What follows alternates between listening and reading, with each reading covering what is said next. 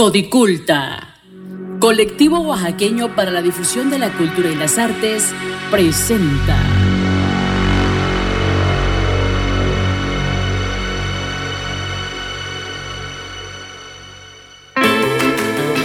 Los mitos, las leyendas y las historias más aterradoras habitan dentro de este roído y viejo arcón. El baúl de las leyendas. Apaga la luz y abre el baúl. Italibi, Pedro y Tomás ya te esperan.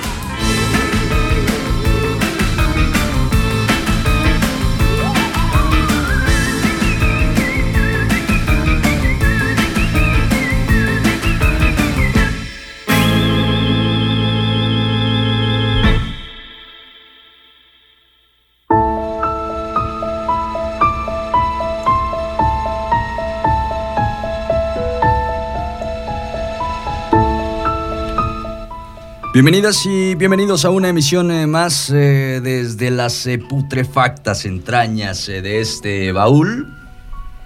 Vaya, qué gusto me da acompañarles nuevamente en una sesión más, en una emisión más del baúl de las leyendas. Oigan, ando, ando checando, estoy checando porque el programa anterior dije que era la séptima temporada, pero ahorita que estaba checando el podcast, eh, me estoy dando cuenta que realmente vamos en la octava, no llevamos bien la cuenta. Es el año 8 del baúl de las leyendas, ya así de rápido, así de rápido se está pasando el eh, tiempo y eh, bueno, vaya, vaya que es eh, maravilloso tener a tanta gente el día de hoy reunida a través de la radio, a través del podcast, a través de la transmisión en vivo. De verdad que enviamos un saludo a las eh, radios eh, sociales eh, de Grupo FM Radios de Oaxaca que retransmiten esta señal. También, por supuesto, a las páginas a través de las redes sociales. Saludos también especiales a nuestros amigos de Oaxaca Tiene Cultura. Y bueno, también a quienes nos sintonizan en las plataformas de Spotify, eBooks, Apple Podcast, etcétera, etcétera, y toda esta serie de plataformas a través de las cuales se aloja este formato de reproducción de audio que, bueno, ha venido a revolucionar y también eh, gracias a esto hemos podido llegar a todos los rincones de la Internet. Así que, bueno, así iniciamos, así arrancamos esta noche, agradeciendo, por supuesto, como siempre, y saludando, saludando a quienes nos sintonizan y a quienes nos acompañan en esta mesa leyendera. Italivia Lorza, buenas noches, ¿cómo estás? Muy buenas noches, buenas noches familia leyendera, ¿cómo les va? ¿Cómo están? ¿Cómo les ha ido en la semana?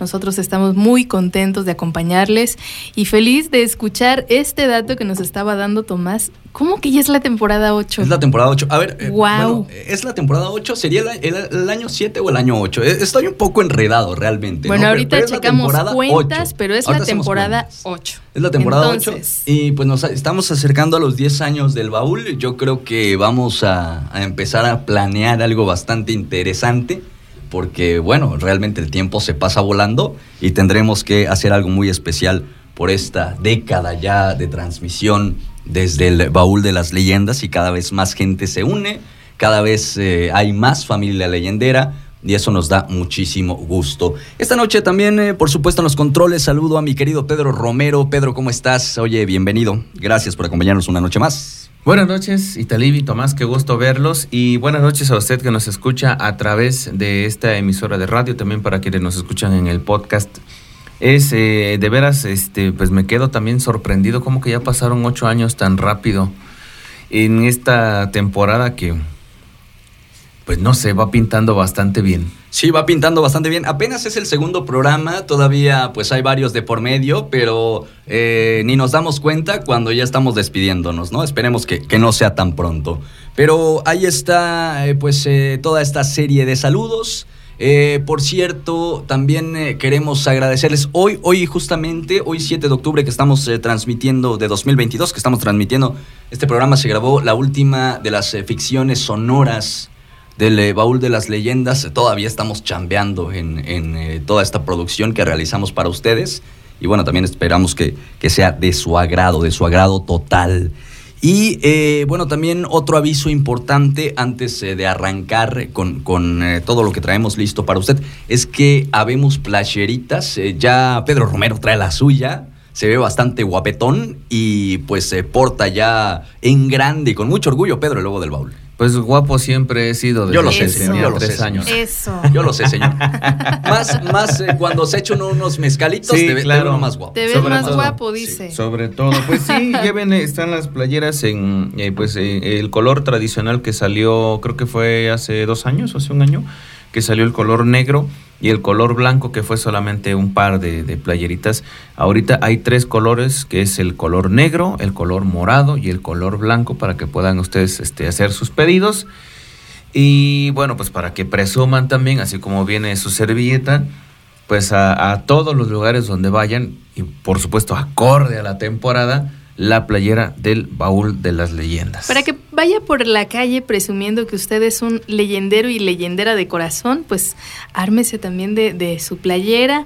También es una manera para quienes nos preguntan, oigan, ¿cómo le hacemos? Porque nos gusta mucho el baúl, queremos que dure muchos años, nos encantan las historias, queremos que produzcan todo el año. Pues miren, les vamos a decir, esta es una de las maneras que nosotros encontramos para sostener, seguir sosteniendo este proyecto. Nos haría, nos apoyaría muchísimo adquiriendo estas playeras porque pues es una de las maneras en las cuales eh, ustedes se pueden quedar algo del baúl y nosotros recibimos ahí pues una ayudita para, ahora sí que Claro. una ayudita, ¿no? No está tan Para- fácil, porque una leyenda son casi 200 playeras, ¿eh? Así que eh, así a la compra. por favor. Vamos a poner nuestra meta, exacto, vamos a poner nuestra meta de playeras y les vamos a decir, este, ya se vendieron tantas, alcanza para otra leyenda más, Así ¿no? es, exacto. es. Entonces, gracias a quienes ya nos están encargando playeras, están preguntando mucho que si pode- podemos, este, que si hay en Miahuatlán. Claro que sí, yo misma me voy a hacer cargo de Puntos entregarlas eh, de entrega personalmente. de las eh, playeras del baúl. ¿Dónde? Allá en la Academia ABC Music es eh, Zaragoza número 300, es la segunda de Zaragoza, queda a la vuelta de la escuela Basilio Rojas. Claro que hay que aclarar que primero debe usted hacer el pago correspondiente de su pedido para que pueda ir a recogerlas, Claro. porque va a ser bajo pedido. Claro. Y eh, bueno, también, eh, ¿qué te pareció el color eh, morado, que es eh, la novedad de Pedro Romero? Creo que está causando sensación, ¿no? Sí, definitivamente. Pues ahorita la que traigo es negra, pero pues ya es cuestión de días para que nos hagamos de una de en color morado, señor. Que eh, ahorita no sé, es Están que bien chéveres. y la Talibi neta, ¿eh? comentaba fuera del aire que el tono es que no es morado, morado, morado, morado, así tal tal cual, ni tampoco es Eh, Es morado darks. eh, Morado ahorita, ¿no? dark. Es- Exacto, Es, es un un morado, morado como el así estilo del baúl. Es morado exacto. leyendero, vamos a Morado decir. leyendero, llévelo, llévelo. Está muy ad hoc además con la temporada. eh, y, y, pues para salir un poco del, del negro clásico del baúl, Claro. pues ahora ya se amplió este abanico de colores, así que mire, para todos los gustos, blanco, morado y negro. También hacemos envíos, eh, se cotiza a, pues eh, ya, ya nos pidieron de hecho para, para Nueva York una, una playerita. Ándele. Vamos a cotizar los envíos para ver si le conviene o no le conviene a los clientes o a las clientas. Claro. Pero pues eh, también eh, si, si quieren pagar el envío, para, para la, la playera lo vale por supuesto. Y creo que el trabajo del baúl también lo digo con, con- con mucho amor, con mucho cariño, por supuesto que lo vale. Pero bueno, ahí está el, en la parte...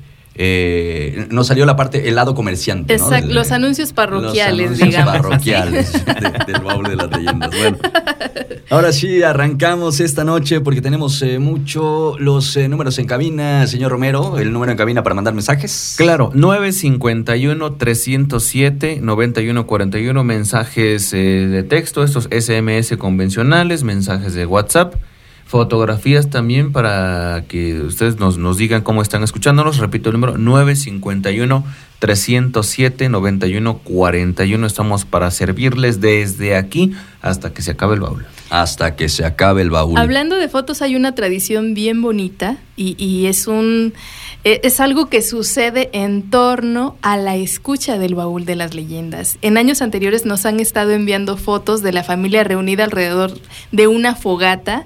Para nosotros es algo bien significativo que ustedes nos compartan un pedacito de lo que viven en su casa y más privilegio aún saber que es el baúl de las leyendas quien reúne a la familia. Eso es bien, bien bello. Muchas gracias por eso. Y esto es algo que tradicionalmente la radio ha hecho, ¿no? Con, con eh, desde la época de las radionovelas, cuando las familias se reunían, ¿no? Hay muchas imágenes, hay muchas fotos en internet donde pues está eh, la radio, ¿no? El aparato, que eran aparatos muy grandes, y la familia pues alrededor escuchando y esto la verdad se me hace muy bello que suceda también con, con, el baúl. Dicen, dicen que realmente no era tanto que la familia se quisiera pues eh, reunir ni estar pegadita, sino que pues en aquel momento las transmisiones no eran tan de calidad y pues había que estar pegadito a la radio, ¿no? Por eso había que estar juntitos, pero bueno, no le quito la parte romántica, por supuesto, a todas estas imágenes que hay.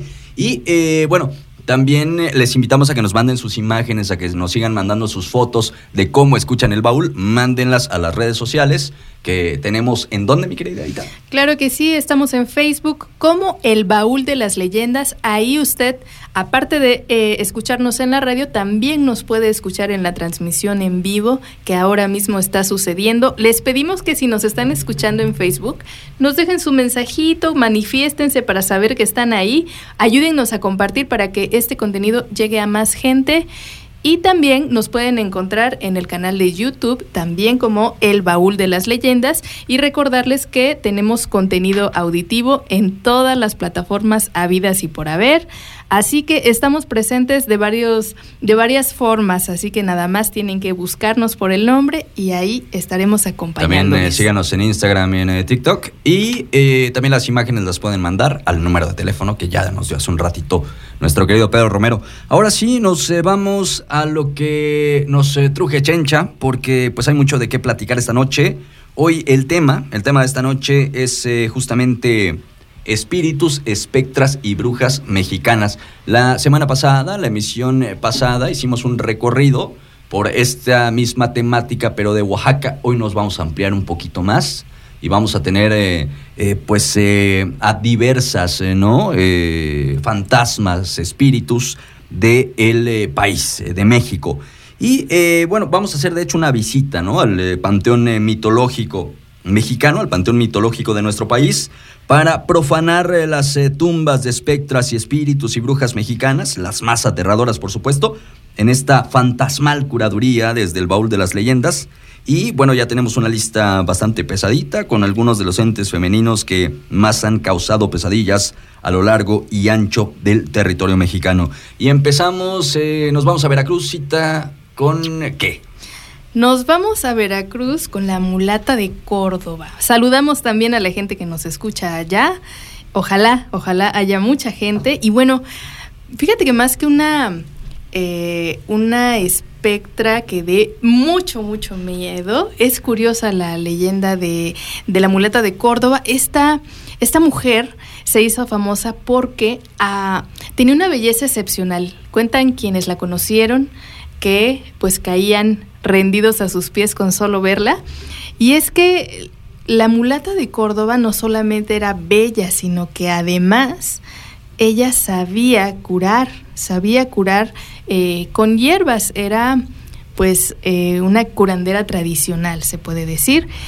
Resulta que las habladurías comenzaron eh, y poco a poco se intensificaron, ya sabes, empezaron los chismes de que hechizaba a los hombres gracias a su apariencia física y que seguramente algo tenía que ver también las hierbas que usaba. Y bueno, pues continuó la fama hasta que un tal don Martín de Ocaña la conoce, ella no le hace caso y en su furia eh, pues le hace ahí eh, una acusación falsa, queda presa y bueno, la, eh, la trataron, la acusaron de bruja. La acusaron de bruja, la condenaron a quemarla viva, pero fíjate que en el último momento, en el último momento, ella se puso a dibujar con un carbón en la celda donde estaba y eh, le preguntó al guardia que veía a través de los barrotes, ¿qué le falta? ¿Qué le falta a, a, a, a esta a esta embarcación, pues que navegue, le dije, le dijo. Y entonces ella, ella le contestó, pues mira, mira cómo navega. Y cuentan que ahí fue donde la mulata de Córdoba logró escapar. Claro que eh, dejando algunas secuelas en el carcelero que eh, pues quedó, quedó un poquito Cucu, ¿no? loquito. Eh, esta leyenda, ah, cabe, cabe hacer el comentario que esta leyenda forma parte de la temporada anterior anterior hace dos años, ¿verdad? Sí, hace, hace dos. Y con esto del tiempo ya estamos, ya estamos medios perdidos en el tiempo, pero, está, entre los archivos del baúl de las leyendas. Pueden ir a cualquiera de las plataformas o a YouTube y consultarla. Ya, ya forma parte de la familia del baúl de las leyendas. Para la gente que sea nueva en el eh, baúl de las leyendas, estos eh, programas que, que realizamos, para quien apenas esté entrando, son eh, también eh, pues eh, parte del preámbulo que hay para presentar una ficción sonora, es decir, un, una radionovela, que, que, bueno, no es, no es una radionovela como tal, nada más es para dar la referencia, porque no es seriada, pero es, es una ficción sonora en la que, pues basados en las leyendas de nuestro país, se, hace con, con, con, grandes actores y actrices una, una presentación, ¿no? Así que, pues allí también pueden ir al podcast y ahí están justamente todas estas leyendas, como bien nos lo comenta Aita, ahí está la mulata de Córdoba. Paréntesis, antes de continuar, hay otro formato, se me estaba pasando, ya en Facebook nos pueden enviar estrellitas, también esto nos apoya. Y agradezco mucho a María Tello, que ya nos acaba de enviar eh, estrellitas a través del Facebook. Muchísimas gracias. Gracias. Eh, quien es eh, María Tello, fíjate que siempre nos comenta ahí en el baúl, tanto en Facebook como en Instagram. Le agradecemos mucho y bueno, nos acaba de enviar estrellitas. Usted también, como María Tello, nos puede también enviar estrellitas ahí en el Facebook. Sí. también nos, nos, apoya bastante, por supuesto, nos apoya mucho. Ahora sí, continuamos con otro, otro de, los, de los espíritus, espectros y brujas eh, mexicanas que ya tenemos esta noche. Es eh, uno, uno sumamente popular, que, también ya está ahí una, una ficcioncilla, ¿no? Dedicada a la enfermera fantasma más famosa de México, Pedro Romero. Así es, se trata ni más ni menos que de la planchada, porque la planchada es una leyenda que narra la historia de una enfermera fantasmal que vaga por los pasillos de un hospital y atiende a los enfermos que necesitan ayuda. Pero se cuenta que eh, se llamaba Eulalia, que entró pues eh, parte del personal de enfermería en el hospital. Desconozco el dato de qué hospital es. Hay muchos. Hay muchos, hay muchos, hospitales que aseguran eh, haberla visto.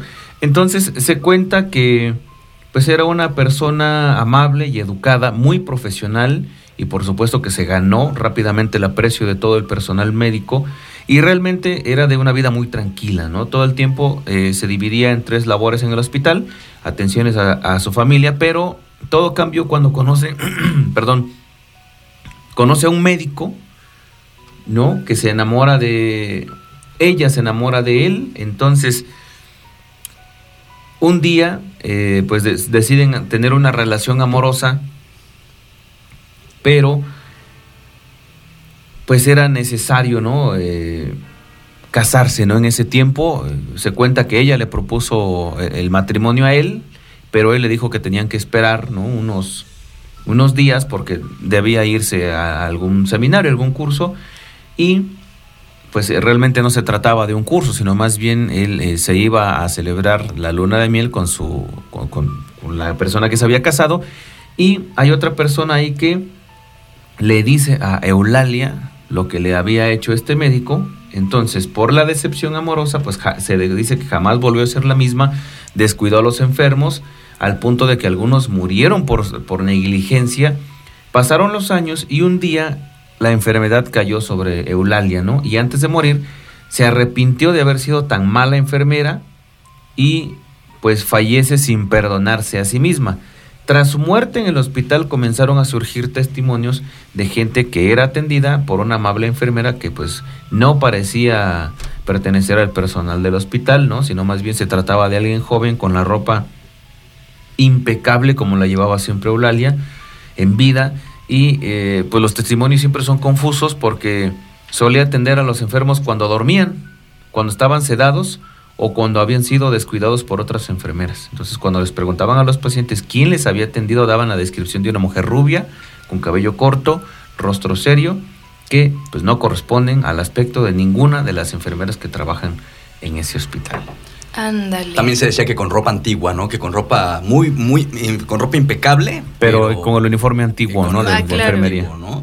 Sí, esto es un, un, gran dato. Y otro dato también bien interesante de la planchada, lo que comentaba Pedro, es que pues eh, cuando, cuando este doctorcito eh, le, traiciona, se dice que incluso pues le arregle su ropa, que le planche su ropa porque pues él, él va a tener que hacer un viaje, ¿no? Y pues eh, todavía Eulalia, ¿no? Le prepara su maleta para que se vaya y pues iba a casarse a irse de una luna de miel, ¿no? Esto era, de verdad que es una historia desgarradora, ¿no? La de la, de la planchada.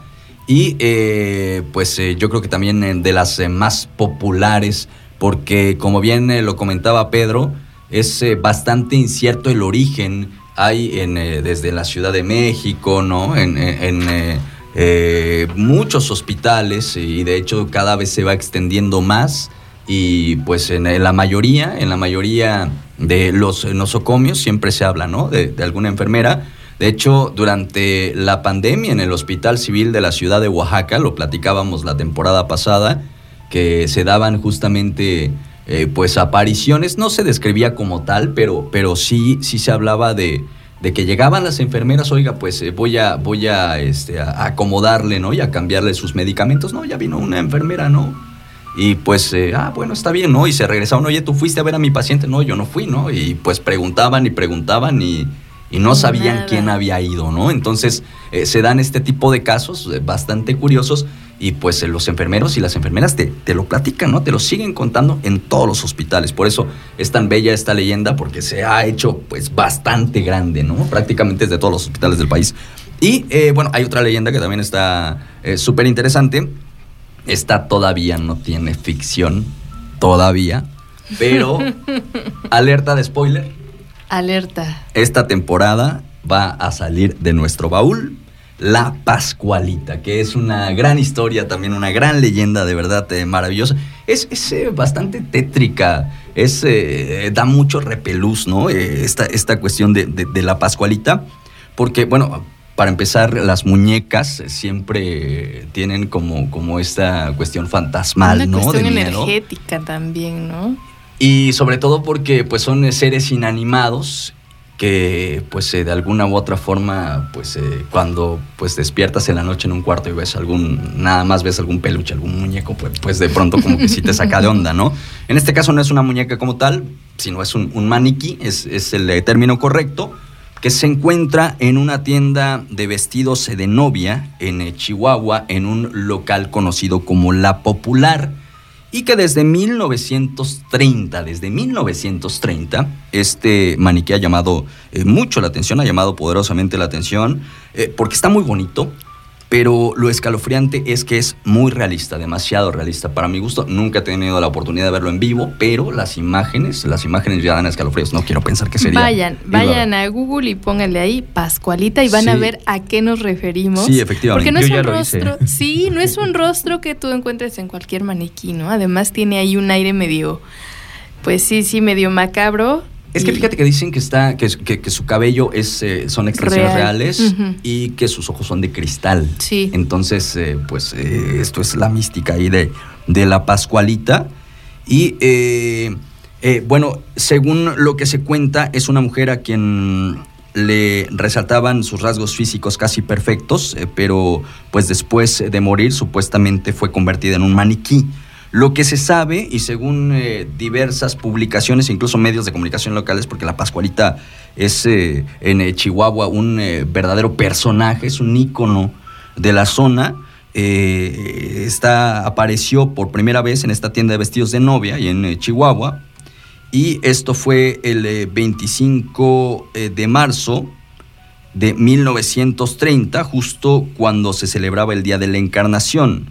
Según el medio local eh, Diario Querétaro, los registros indican que este maniquí fue traído de Francia por encargo de Pascualita Esparza Perales de Pérez, quien en ese entonces era encargada de esta tienda de ropa conocida como La Popular. Pero después la comunidad empieza a sospechar y alerta que algo no andaba bien con este maniquí en especial, que era el de esta mujer, porque se distinguía del resto por sus detalles cuasi reales y su rostro tenía incluso hasta algunas arrugas, sus manos tenían hasta huellas dactilares y tanta fuerza tomó este rumor que incluso eh, pues eh, todavía la leyenda está vigente, ¿no? La leyenda de la Pascualita. Eh, la gente de esa ciudad comenzó a crear varios rumores en torno al tema, pero uno de los que más tomó fuerza y que no ha sido desmentido es que este maniquí, esta modelo de vestidos de novia que está exhibida en las vitrinas, es un cadáver.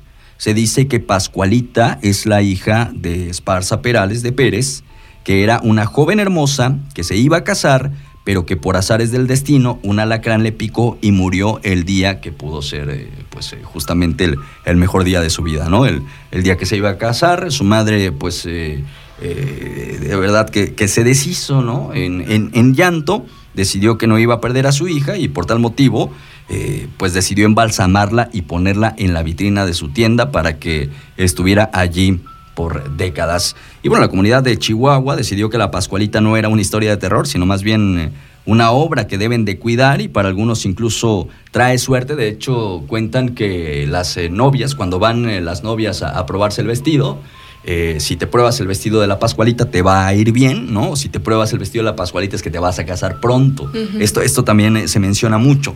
Y también se dice que en las noches, en las noches cuando ya nadie la ve, pues la Pascualita es, deambula, ¿no? Por, por este local, por el de la Popular. Y también mucha gente que pasa por la zona, lo, que menciona como de manera bastante curiosa, es que la Pascualita siempre te queda viendo, ¿no? Te voltea a ver, te, te sigue con la mirada, te sigue con la mirada, te sigue con la mirada. Sí, esto es eh, verdaderamente aterrador. Y otro de los datos también curiosos de la Pascualita es que dicen que ya no es la original. Este mm. rumor se cuenta por allí que, tuvo un accidente, ¿no? En, en una campaña publicitaria se menciona y que realmente ya no es la original. De hecho, pues eh, por allí también hay imágenes en internet donde comparan según a la Pascualita anterior con la nueva. Con la nueva. La verdad es que no, no hay, no se sabe a ciencia cierta. No hay algunas diferencias, pero pues eh, realmente a veces nos ponemos más escrupulosos de lo que deberíamos. fíjate que, fíjate que, perdón que te interrumpa, fíjate que estaba, eh, acabo de checar algunas imágenes y me llaman poderosamente la atención las manos, porque tienen estos detalles que nosotros tenemos en, tanto a las huellas, este, a las huellas dactilares, algunas arrugas, como si, pues no sé, como si estuvieran maltratadas por el trabajo diario. Entonces sí está bastante, además de que es un maniquí bastante, bastante bello, bastante hermoso, pero sí está, tiene muchos rasgos, este, humanos. Efectivamente, de, verdad que, bueno, es una gran leyenda, yo creo que de las más eh, populares, de las más conocidas y también de las más queridas en nuestro país, ¿no? esta, esta leyenda de la Pascualita. Sí, hay hasta cierto cariño, ¿no? hacia esta, hacia la Pascualita. Sí, sí, sí. Sí, la verdad es que está, está bastante buena. Ahí está, bueno, e, esta, esta, así arrancamos, ¿no? Esta es la entrada de este, de este baúl, de esto vamos a estar platicando esta noche, de las espectras, eh, monstruos y fantasmas más eh, terroríficas de nuestro país. Y eh, bueno, también eh, rápidamente tenemos todavía muchos datos más, mucha información más. no sé, ¿podemos ir todavía? ¿Tenemos tiempo para irnos con la entrevista o nos vamos a pausa? Nos vamos de una vez con la entrevista. Tenemos una charla bien interesante.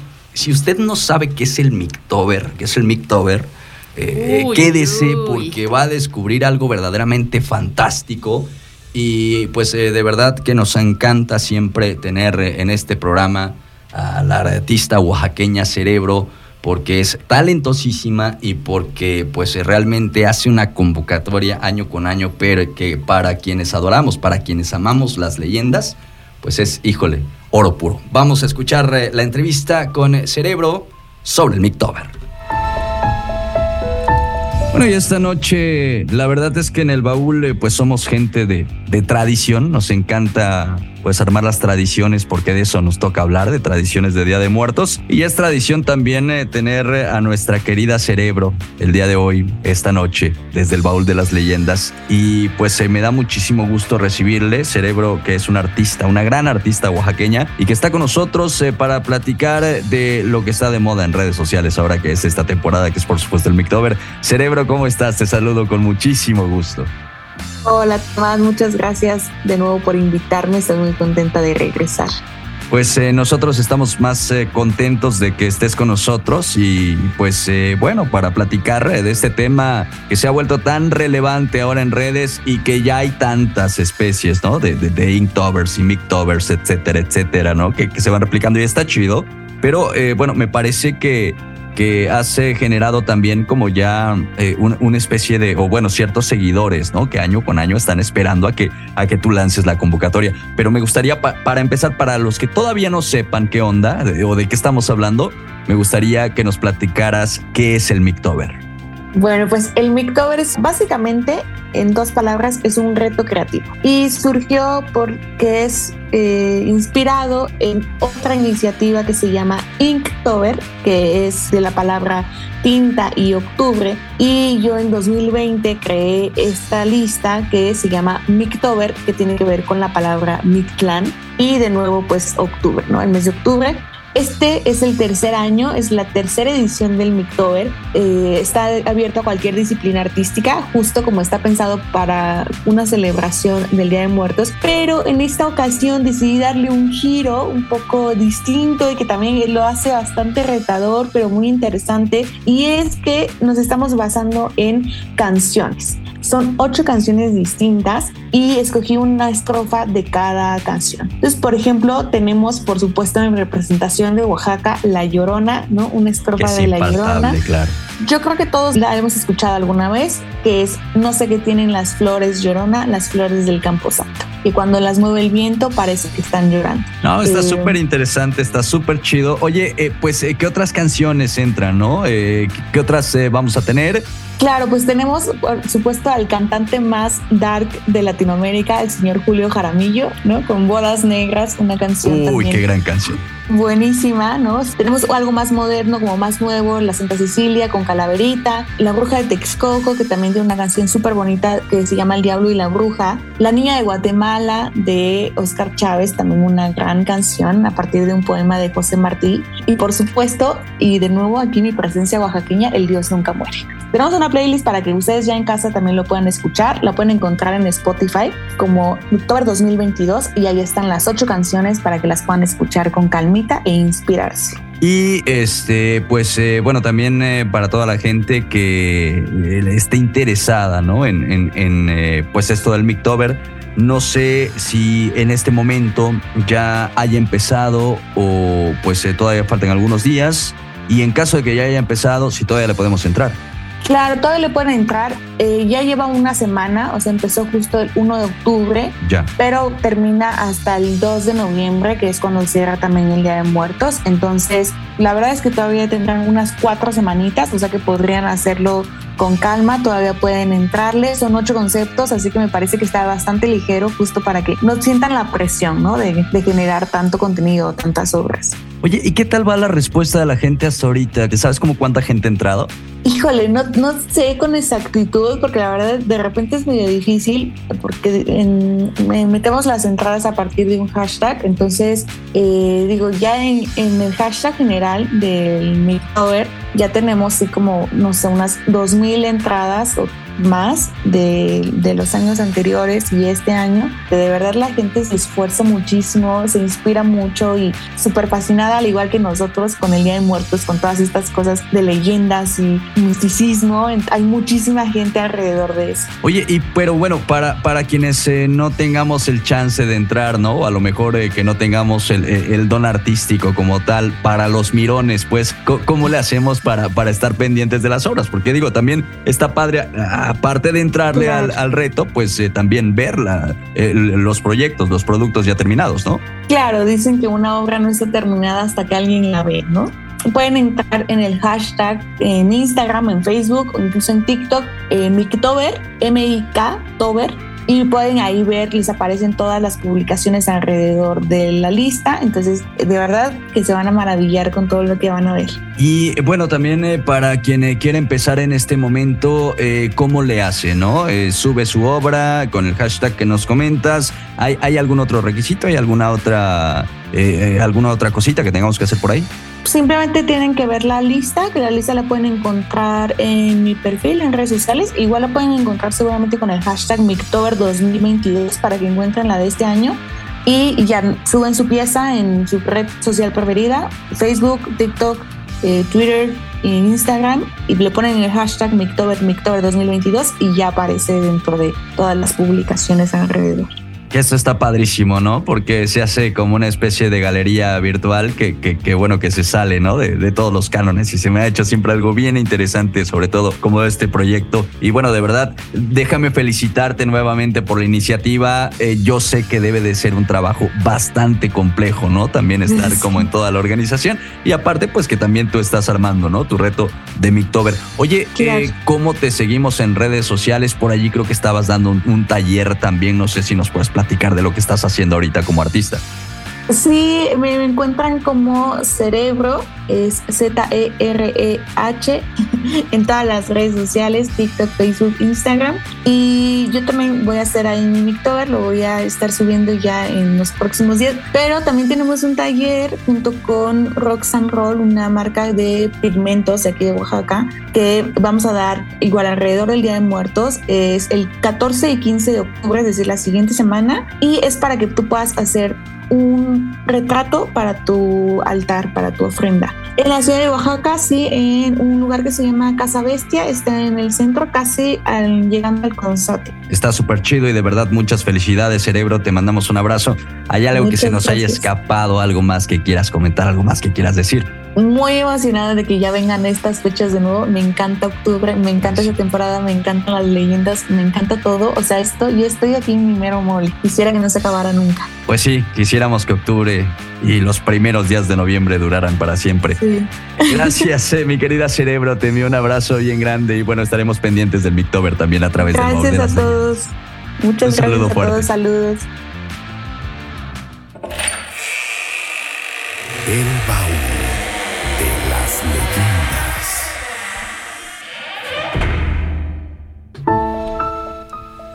Muchos saludos a Cerebro que también está pendiente esta noche del eh, baúl. Y bueno, aquí estamos pendientes del Mictober, estamos checando el hashtag y la verdad es que están increíbles las obras que están haciendo. Si ustedes quieren entrarle, pues eh, todavía es tiempo. Ahí chequen las eh, rolas. También hay una lista en Spotify.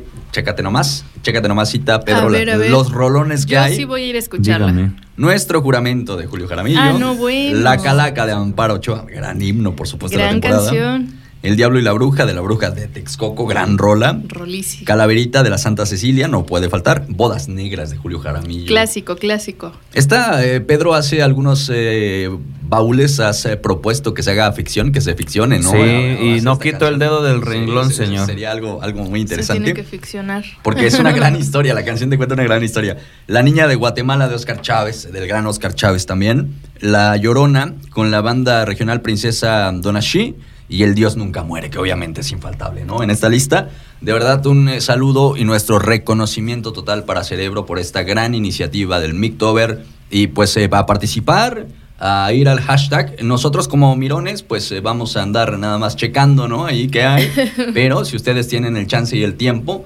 yo creo que dense, dense el tiempo, porque es muy importante de, terminar esta, este reto, ¿no? E, esta... esta eh, pues iniciativa que, que, hay en torno al Mictober. Y pues la verdad es que se ven cosas, la gente se esmera mucho por realizar las obras, de verdad también me parece interesantísimo el proyecto. Y está genial, lo que ya ah, eh, hemos visto que han estado subiendo está maravilloso, bien vale la pena darle una revisadita a este hashtag. Si eh, usted tiene, tiene tiempo, pues también si llega a visitarlo, por favor, compártelo, ayude a que esta iniciativa llegue a más gente y genial, genial por cerebro, le mandamos un saludo, un abrazo. Un abrazo grande. Qué genial idea tuvo, la verdad. Efectivamente, efectivamente. Nos eh, tenemos que ir a un eh, corte. Eh, rápidamente, gracias a Citlali Pérez Hernández, que también ya nos mandó estrellitas, de verdad, muchísimas Si estuvieras, si nos pudieran ver en video, nos verían bailar. Pero bueno, ni modo. Imagínennos bailando ahí, haciendo el baile de festejo de las estrellitas. Gracias, Citlali. mandamos muchos saludos. El, baile ya por inbox nomás. Este, eh, para, para, que veas al señor Romero. Contenido exclusivo para quienes manden estrellitas. Video de nosotros haciendo el bailecito de, las estrellas. Horrorón Libaúl. Algo así, próximamente. Mira, si las cosas siguen como van, no nos va a quedar de otra. Bueno, no, no den ideas, mejor vámonos a pausa y volvemos en breve.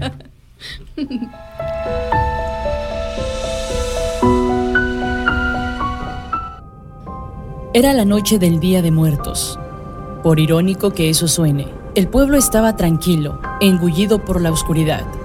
A lo lejos, un trote de caballos resonaba como aguacero, erizando a todo aquel que lo escuchaba. Todos los presentes tragamos saliva, observando llegar a jinetes negros que se detenían ante nosotros. Se trataba de mujeres de manos huesudas y con el rostro cubierto por una capucha. Sus voces roncas, estridentes y sensuales empezaron a pronunciar nombres. Poco a poco, observé cómo los presentes subían a los caballos, temblando de excitación. Nuevamente no me llevaron. Solo me quedé mirando cómo transportaban a todos los demás a visitar a sus familias.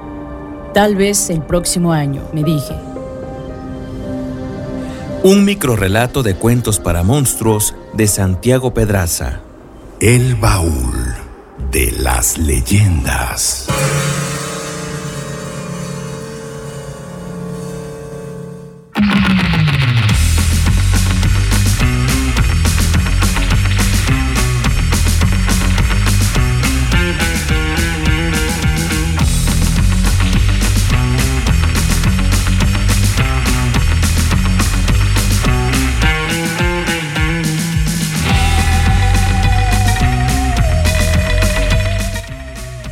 Recuerde que escuchamos esta noche el eh, baúl de las leyendas. Es eh, noche de baúl, noche de leyenda, noche de tradición oral. Y bueno, vamos a ir eh, de inmediato. Pedro Romero, Italí Lorza y quien les habla en este momento, Tomás Ramírez Moreno, a escuchar lo que nos está comentando la familia leyendera, porque ustedes son bien importantes, por supuesto, para nosotros.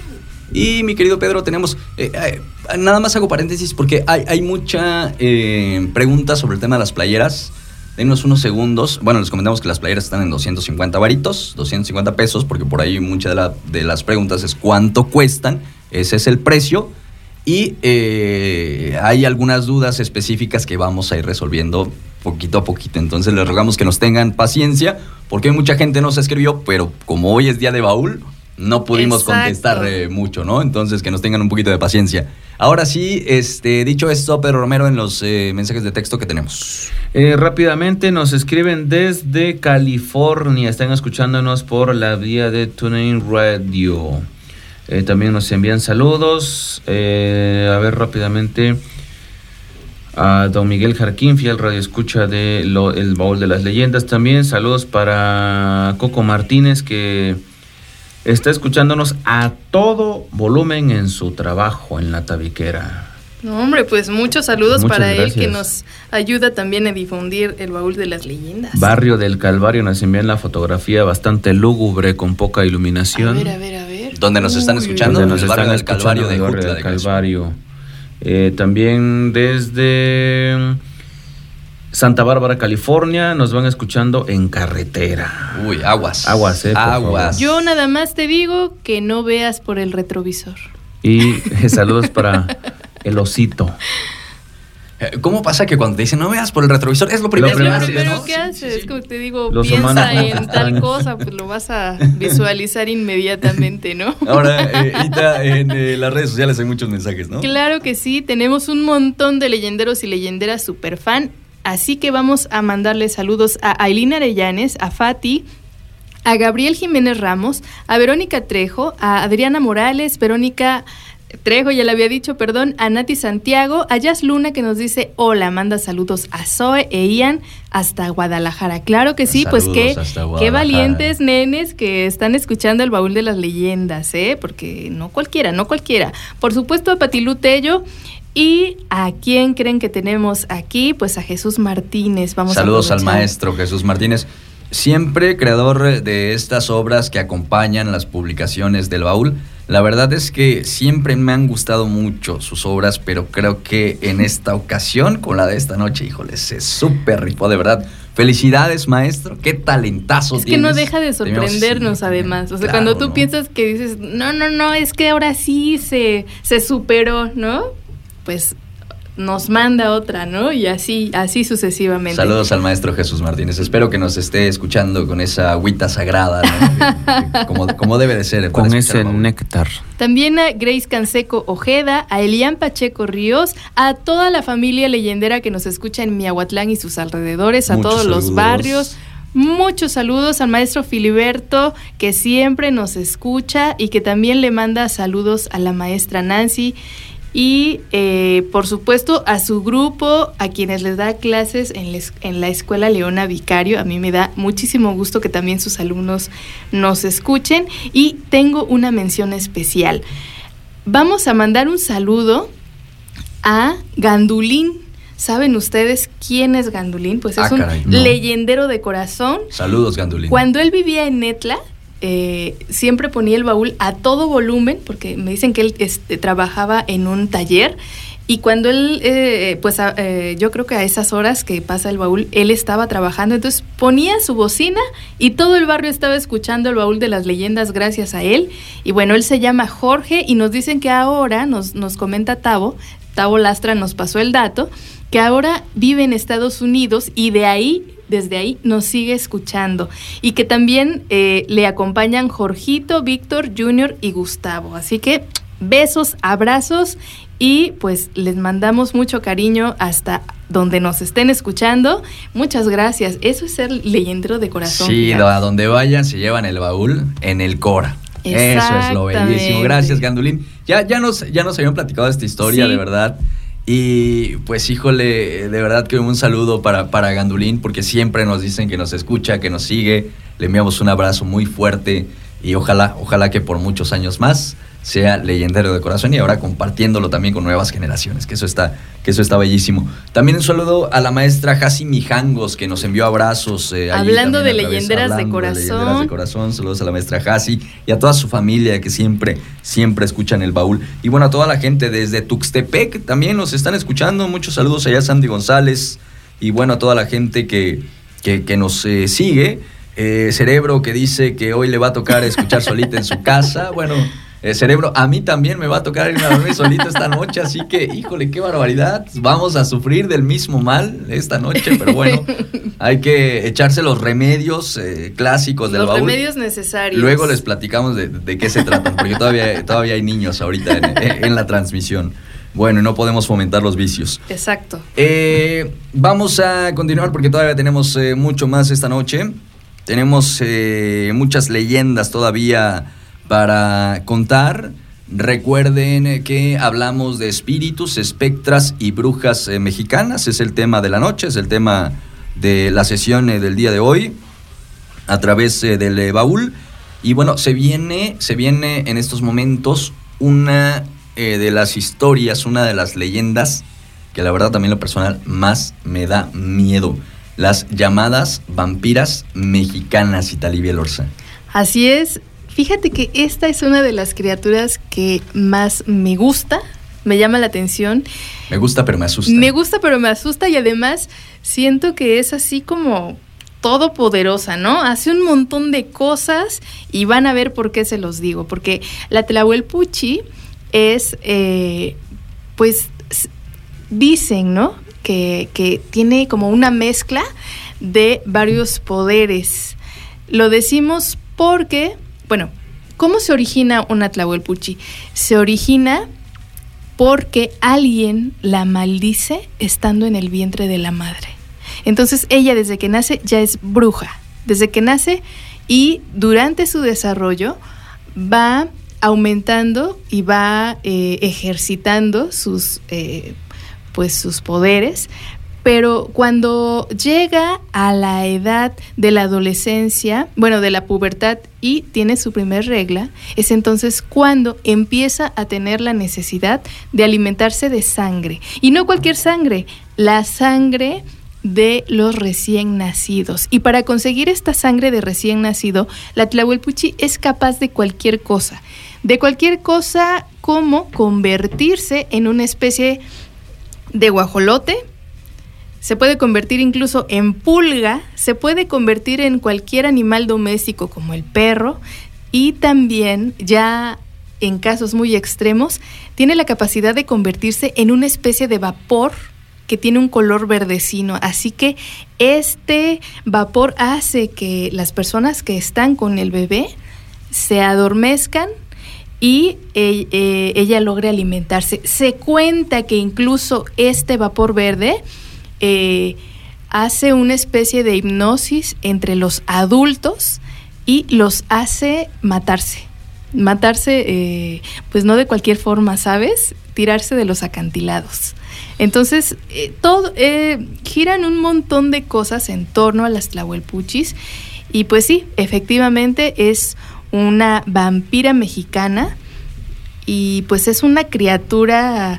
Eh, Paola Klug dice que es una criatura incomprendida, porque al final eh, es, pues digamos que abandonada por su familia y esto pues empeora todavía más la situación porque eh, tiene que aprender a sobrevivir, ¿no? Es ya una cuestión de supervivencia y también nos da un dato curioso. La última vez que se hizo un juicio a una fue en el año 1963 en el estado de Tlaxcala. Es que, de hecho, pues se dice que son, eh, se, les llama las vampiras tlaxcaltecas. Así es, esta leyenda es, originaria del estado de Tlaxcala. Mandamos un saludo. Y otro tema ahorita que me sorprende de lo que dice, sí, por supuesto, saludos para allá. Otro dato que me sorprende es que realmente, o sea, relativamente no es mucho el tiempo que tienen los años 60, es decir, bueno, se supone que ya. Eh, como que este tipo de juicios estaban obsoletos, ¿no? O al menos eso quiero pensar. Claro, eh, pues es un, mito bastante interesante que surge ahí en Tlaxcala y ojalá algún día se nos haga visitar a nuestros amigos tlaxcaltecas para que pues hacer un poco de investigación de campo y que nos puedan compartir que han escuchado, si por ahí hay alguna Tlahuelpuchi todavía. Esta información eh, está basada en eh, una eh, conferencia que dio Paola Klug. Si ustedes quieren ir a escucharla completa, está en el canal de es YouTube. Es una bárbara, Paola Klug. No, no, ¿eh? no. Es, que además ella se documenta, investiga perfectamente. Hay otros, eh, hay un montón de datos que tenemos gracias a ella. Y, esperen una, sorpresa. sí, exacto. esperen una sorpresa que tiene que ver con Paola Klug, a quien le mandamos un abrazo, un saludo. Ojalá nos escuche y ojalá eh, usted eh, se quede al estreno. Exacto, exacto. se queda al estreno no se va a arrepentir. de lo que viene con Paola Clock. Tiene libros artesanales bellísimos. E, e, ella cuenta que realmente pues se dejó el tema de, las editoriales, ¿no? Porque pues estaba aburrida de, esperar y que pues se puso a hacer eh, sus libros de manera artesanal y pues se convirtió en el fenómeno que hoy es a través de las redes sociales sígala. Bueno, además, además da datos bien interesantes. Su TikTok está muy, muy este, cargado. Y pues, eh, bueno, sin duda alguna que, que pues enviamos un saludo y nuestro reconocimiento por todo este trabajo que hace. Oigan, quiero mandar un saludo a, dice aquí David Hernández, mándenle un saludo a mi compañero Chorizo, que estamos trabajando aquí sacando el mezcalito. Ay, ay, ay, pues oigan, este... Pues, pues aunque se escuche medio raro, saludos al chorizo. pues ahora sí que saludos al compañero chorizo y de paso, pues, este, a ver cuándo nos visitan con el respectivo mezcalito, ¿no? Sí. Queremos probar ese mezcal, David, así que por favor, date, date una vueltita por aquí, por la cabina del baúl de las leyendas. El eh, mezcal que es eh, también eh, muy ritualico, ¿no? Es, hay muchas, incluso pues leyendas, desde el tema de la Mayahuel, por supuesto, pero más allá en la manera de la preparación del mezcal, hay muchísimas historias, muchísimas leyendas. Y bueno, también hasta para tomarlo, porque para la gente que no nos escucha en Oaxaca, para la gente que no sea de Oaxaca, a lo mejor no sabe que cuando tú te vas a tomar un mezcal, antes, antes de tú darle el primer sorbo, siempre debes de ofrecer a la tierra un chorrito primero de mezcal, de, donde venimos todos, ¿no? En agradecimiento y después, entonces sí, pues ya poder degustarlo, ¿no? Esa, esa es eh, desde las tradiciones con el mezcal, están desde que se eh, produce, desde que empieza el proceso hasta cuando te lo tomas. Entonces, eh, por eso es una bebida tan mágica y espirituosa. Bueno. Eh, también eh, tenemos eh, eh, saludos para nuestros amigos de Mezcal Palomo, por cierto, sin, sin comercial, pero siempre Por nos escuchan. así cierto, que, también de repente este, se portan dadivosos. Sí, sí, sí, sí, bastante. Un saludo. Este, bueno, va- vamos, con, vamos con más porque ya, no- ya nos eh, quedamos un ratito en el tema de las tlahuelpuchis y los saludos y, demás está eh, comentarios. Sí, está súper interesante. Vale la pena que eventualmente podamos tener un programa dedicado única y exclusivamente a, a estos eh, seres del panteón mitológico mexicano.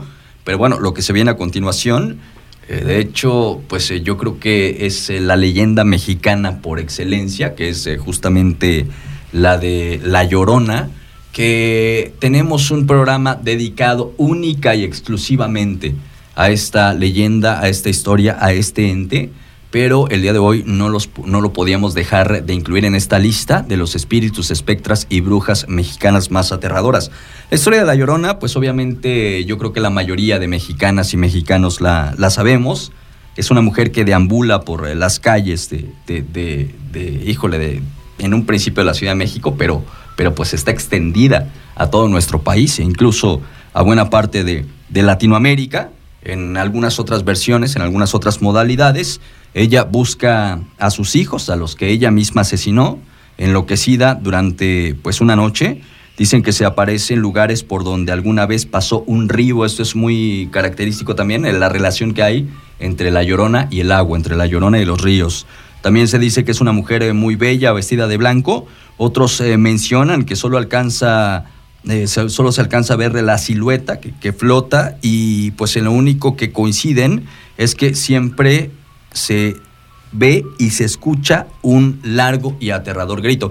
Algunos dicen, eh, señor Pedro Romero, que es el clásico Ay mis hijos, pero eh, pues eh, también eh, muchos otros mencionan que solamente es un grito largo, ¿no? Un grito de horror, un grito estrepitoso que te eriza la piel. Es un lamento. En sí es, Tal un, cual, gracias, es, un- es un lamento que no es que sea continuo, ¿no? Sino es, es bastante largo, pero hay momentos en los que todo queda en silencio y se podría decir que Un silencio sepulcral. un silencio, pero que hasta los grillos se quedan callados, pues.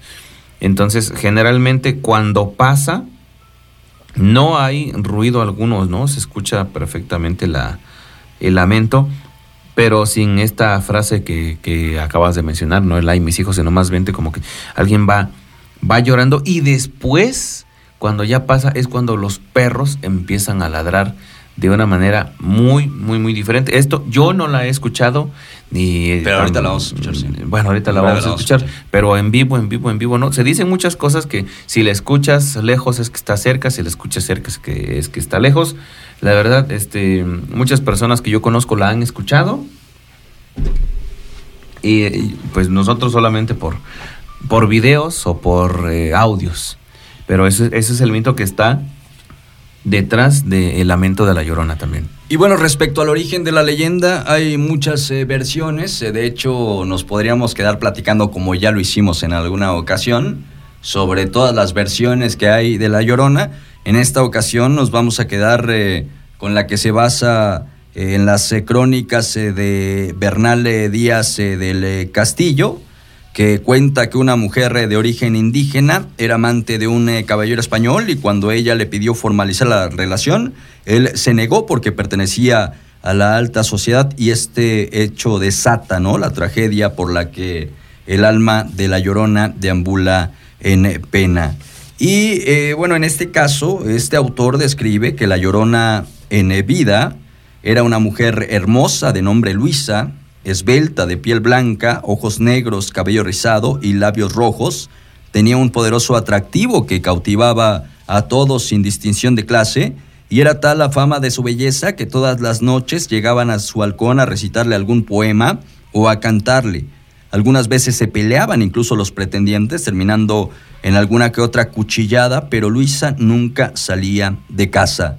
Cierto día, cierto día Luisa desaparece misteriosamente y pues eh, la noticia se difunde generando eh, pues eh, muchos rumores, elucubraciones de su partida, pero pues no saben nada de ella en seis años hasta que sale a la luz la verdad.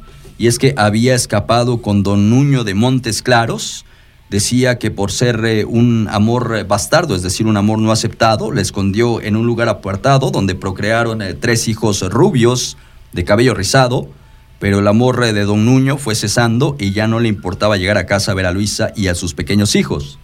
Luisa cada vez estaba más triste y deprimida y bueno, realmente había algo que no le dejaba en paz. Eh, la intuición le hizo salir una noche a buscar a don Nuño. Llega a su casa y encuentra una gran fiesta donde pregunta a un lacayo cuál era el motivo del festejo, quien alegremente, porque pues era la fiesta, la pachanga, ¿no? Le dice que estaban celebrando la boda de don Nuño de Montes Claros. Es ahí el momento de ruptura de Luisa.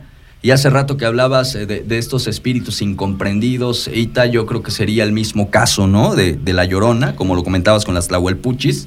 Fue por esta razón que Luisa, pues, contempla manera de venganza eh, matar a, sus hijos, eh, aunque después obviamente se, se arrepiente, ¿no? Se arrepiente, de hecho se dice que toma un eh, cuchillo, se dirige a la recámara donde dormían sus tres pequeños y sin más reparo le quita la vida. Agarra un manto ensangrentado y sale a las calles lamentando su muerte.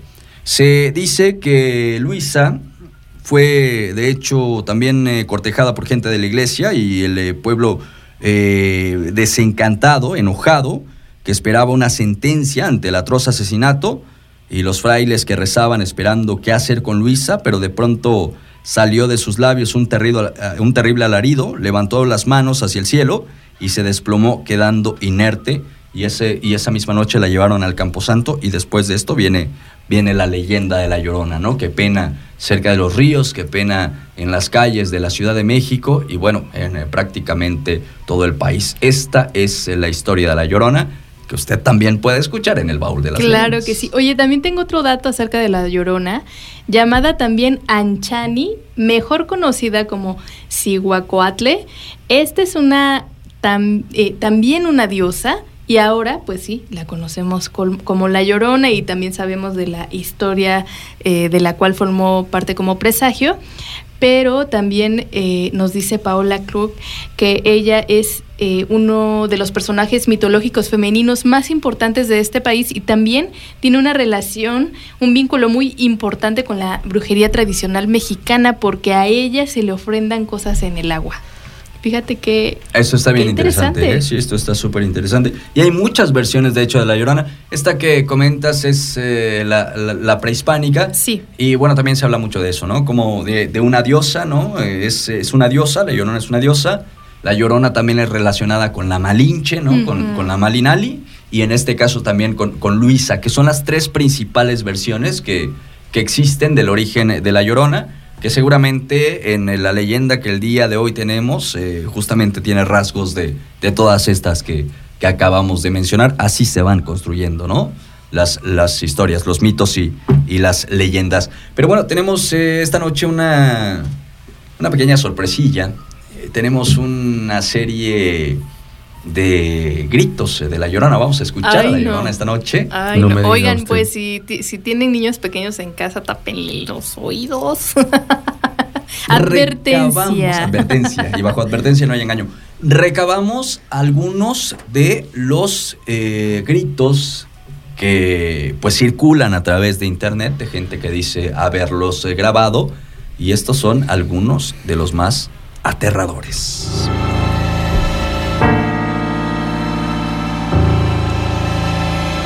Este es un fragmento de un video captado en Córdoba, Veracruz.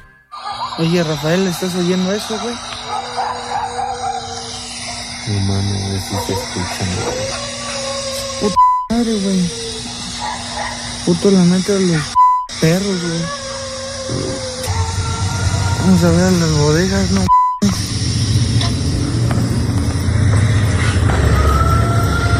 Puta madre, ya me dio escalofrío. Puta. Puta. Rafael, mejor vámonos, güey. Este es un fragmento de un video captado en San José Chiltepec, Oaxaca.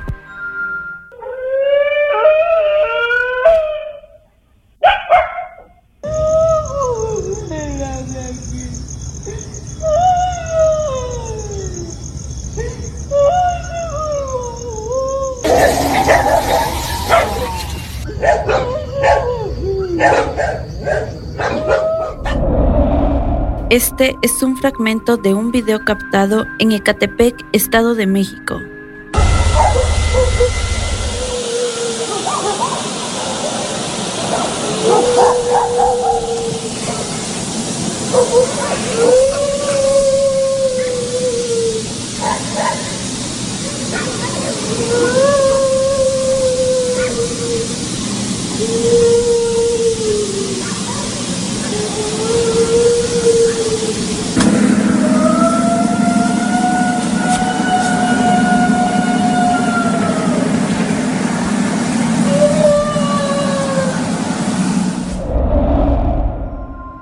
Este es un fragmento de un video captado en Huehuetoca, El Dorado, Estado de México.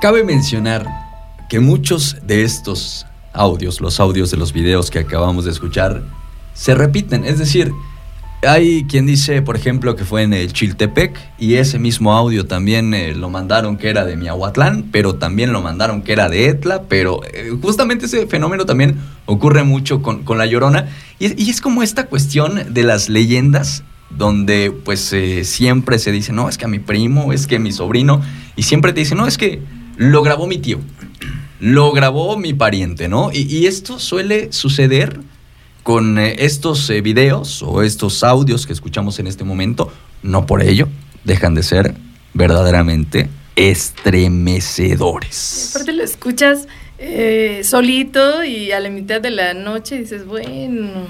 Pues no precisamente a la mitad de la noche, Ita. no precisamente a la No, mitad pues, de la noche. con que no, con que no haya Con que lo escuches sol, solo, ¿no? Sí. a la hora que sea. sí es bastante, bas- bastante tenebroso. Ahora sí que como dicen, ay, perdón, debimos haber dicho, pónganse pañal, ¿no? Ahí van los audios de la la llorona. Pónganse pañal, Bueno, ahora sí pónganselo, por favor. Este, porque eh, tuvimos como, como el, eh, yo creo que la buena decisión de pedirle a la familia leyendera que si habían escuchado La Llorona y habían registrado algún video o algún audio, nos lo mandaran. Y mi querido Pedro Romero, tenemos los, los resultados de que nos mandaron, por ¿Qué? favor. qué? Claro que sí. Estos ya los mandaron al programa, ¿eh? Eso sí tienen este derechos de autor y toda la cosa. Vamos a escuchar qué les parece el que nos mandaron de San Andrés, Guayapam. Son 16 segundos, pero póngale mucha, mucha atención.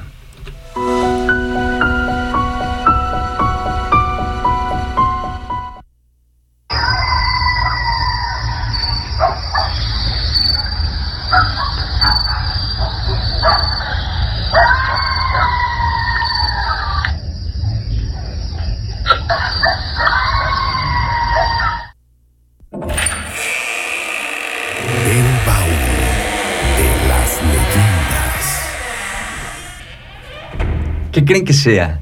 Eh, ¿Puede ser algún animal? Se Ay, escucha es que sí se oye- bien escalofriante, sí, ¿no? Sí, sí, Se oye como un grito feral femenino. Sí, sí, sí, de hecho sí, ¿no? Y, y, pues eh, el, el video se los describo, de hecho lo, lo mandaron algunos amigos y pues eh, realmente no, no tengo ni la menor duda de que ellos lo grabaron justamente porque se encontraban en el, en el video y es eh, bastante, bastante curioso, bastante aterrador diría más bien, ¿no? Por, por esto por esto que escuchamos en este momento, no se parecía tanto a los otros, ¿no? No era tan similar a los que escuchamos previamente que circulan en internet, pero el grito era muy desgarrador. Oye, ¿y qué onda con esto de que dicen que si la escuches cerquita está lejos y que si la escuchas lejos está cerca? A ver, cuéntenme por favor cómo está ese asunto. Es la creencia, ¿no? Es la creencia, así, ¿eh? así- así se, así se- no, no te sé decir si hay una, hay una razón leyendera por, cu- por eh, lo cual, pero no solamente es con la Llorona, también con la Carreta de la Muerte y con muchos otros eh, espectros y, y espíritus, ¿no? Eh, Es lo que siempre se comenta y bueno, realmente no sé por qué, por qué se dice, pero, pero pues bueno, no está de más tener Ahí está la advertencia. Claro. ¿no? Eh, mi queridísimo Pedro Romero, tenemos otro, otro audio más. Eh, claro, no, este nos lo mandaron desde Putla, Villa de Guerrero. Putla Villa de Guerrero. Ay, ay, ay.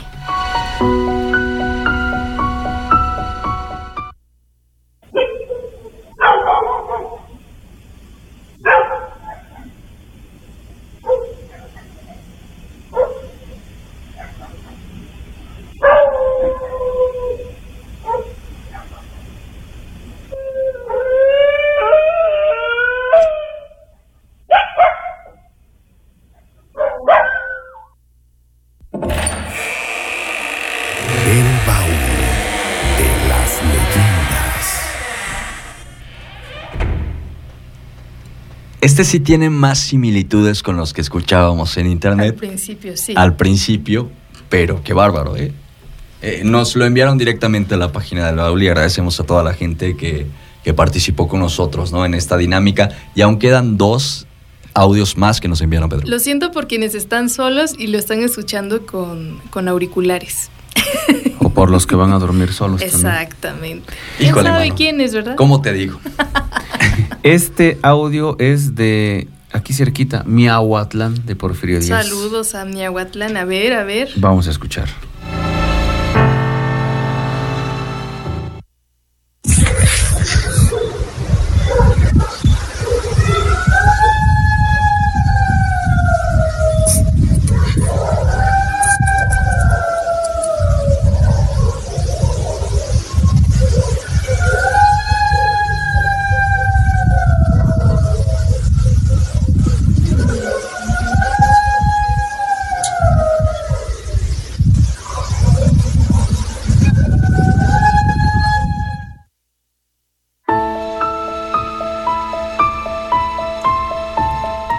De este, si no mal recuerdo, nos decían que fue en la zona militar de Miahuatlán, que ahí se No, capturó. Pues qué miedo, qué miedo.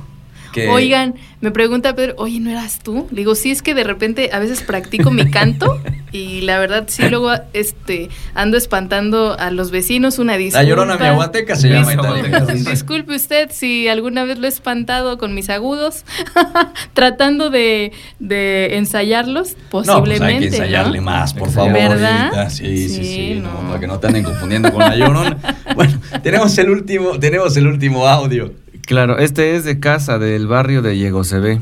Realmente es muy breve, son 15 segundos. Pónganle mucha, mucha atención. Vamos a escucharlo.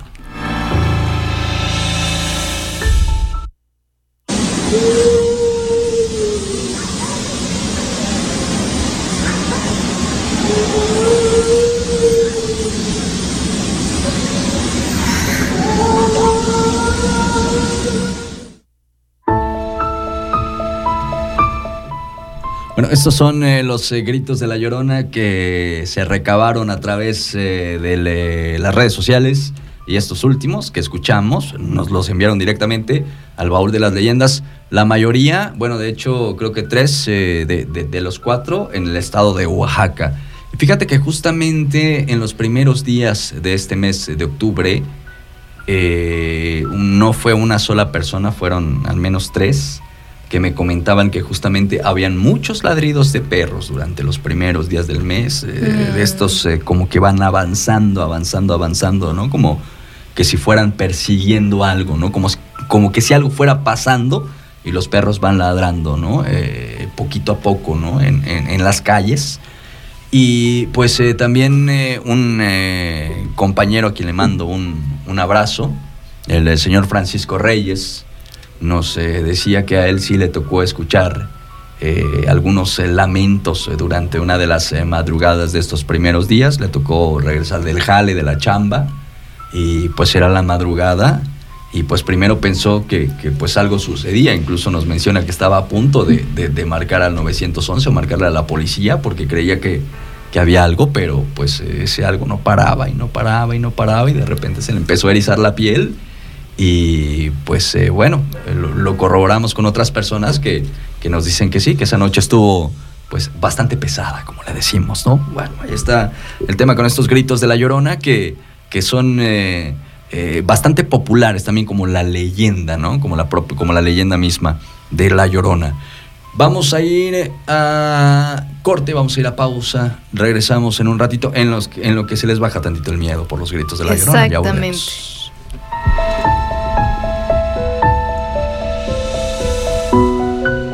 En la pequeña mesa había velas, chocolate, guisados, pan y frutas muy variadas. Parado frente a aquella ofrenda, un hombre recordaba a su esposa mientras la nostalgia le daba pequeños mordiscos. Te extraño mucho, Esther. Quisiera poder hablar contigo una vez más, abrazarte, repetirte mil veces que fuiste el amor de mi vida. Quisiera poder darte un último beso, uno que dure para siempre. Te extraño tanto. De pronto, en medio de la noche la puerta se abrió y una mujer entró a paso lento y delicado. El hombre la vio acercarse y pararse frente a él, sonriéndole con dulzura y mirándolo fijamente. Ella también te extraña y lo sabes, dijo la muerte. Ahora debemos volver. El tiempo se ha terminado. Dale una última probada a la comida, porque no regresarás hasta el próximo año. Un microrrelato de cuentos para monstruos de Santiago Pedraza. El baúl de las leyendas.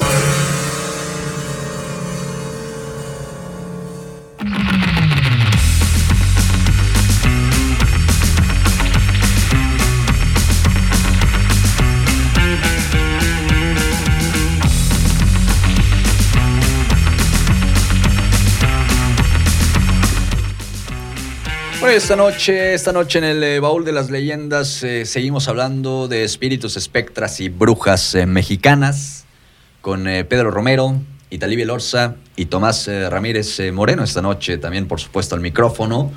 Y bueno, algunos comentarios que tengamos, señor Romero. Muchos, permítame usted un momento. Por favor, adelante. A ver, vamos a empezar de los, de los más recientes. A ver, la mayoría son saludos para la familia Robles, que no se pierden ningún programa desde hace ocho años y nos escuchan en Atlanta. Qué bonito, Eh, muchas saludos gracias. del barrio del Arroyo. Igualito escuché aquí en el barrio del Arroyo como unos 15 días atrás. Los perros ladraban y se aventaban bien feo como a las 2 de la mañana. Desafortunadamente no pude grabar, pero sí está canijo escucharlo. Sí, debe A la ser. Llorona. A mí no me ha tocado, pero eh, no, no lo quiero escuchar. Más que ahorita en eh, los audios, En los por supuesto, audios. pero no quisiera escucharlo No en vivo. quisiese. Qué miedo. No, Qué miedo. no, muchas gracias. Así estamos bien. Nos enviaron un video también. Esto fue hace unos días en la P. A ver, nos mandan un video, ahorita se los comparto. También saludos desde la ciudad de Oaxaca y nos mandan aplausos. Muchas gracias. Gracias y muchos saludos. Dicen que no debes dejar aullar a un perro tres veces, porque si lo dejas pasará la muerte por la calle de tu casa. Órale. Mira, Saludos para Marco Antonio. el, el hociquito a los perritos. Pero cómo, se- imagínate que, imagínate que el perro está como a 30 metros de donde estás tú. No, pues, ¿cómo crees? Saludos para Marco Antonio y Roberto Sebastián que no se pierden el programa. Muchas gracias. Y también nos dicen, yo ya escuché a La Llorona. no, no, no, no, no. Es Bueno. Así está en, bien. en Facebook también tenemos algunos saludos. Y mensajes de texto normales también ver, nos ver, escuchan sí. desde Atlanta, Georgia, Nancy, Saludos, Andrea, familia. Atlanta. ¿No Muchos quieren saludos. escuchar a La Llorona? No, no, muchas gracias. Oye, ¿y allá en Atlanta se escuchará la llorona? No lo sé, buena Hay que pregunta. nos comparta Nan- Nancy, ¿verdad? Nancy. Así es. Bueno, tenemos saludos aquí en Facebook. Ángel Marroquín, saludos desde Guatemala. Saludos, Ángel Marroquín. Para Tony Palmer nos dice, lo siento porque el- por el que le toca regresarse solo a casa. Pues sí, Bueno, el que le toca regresarse solo es al señor. Ah, no, señor Romero, usted se va a ir este. Pues miren, eh, yo no lo digo, lo dice la gente, pero dicen que si te fumas un cigarrito, medio ahuyentas ahí, ¿no? Pues ahorita me voy a echar la caja. Bueno, para el maestro Filiberto Víctor, que también manda a saludar a la maestra Emma Bustamante, integrante del colectivo de la escuela primaria Leona Vicario, por supuesto que sí, mandamos saludos para ella, para Nati Santiago, para Guadalupe Fraustro Larios, para Raúl Castro Sánchez, para Sánchez Dras, dice así, saludos desde Atizapán de Zaragoza. Mm, saludos hasta allá. Saludos desde Tizimín, Yucatán, nos dice Raúl Castro. Siria Hernández nos manda saludos a todos, muchas gracias.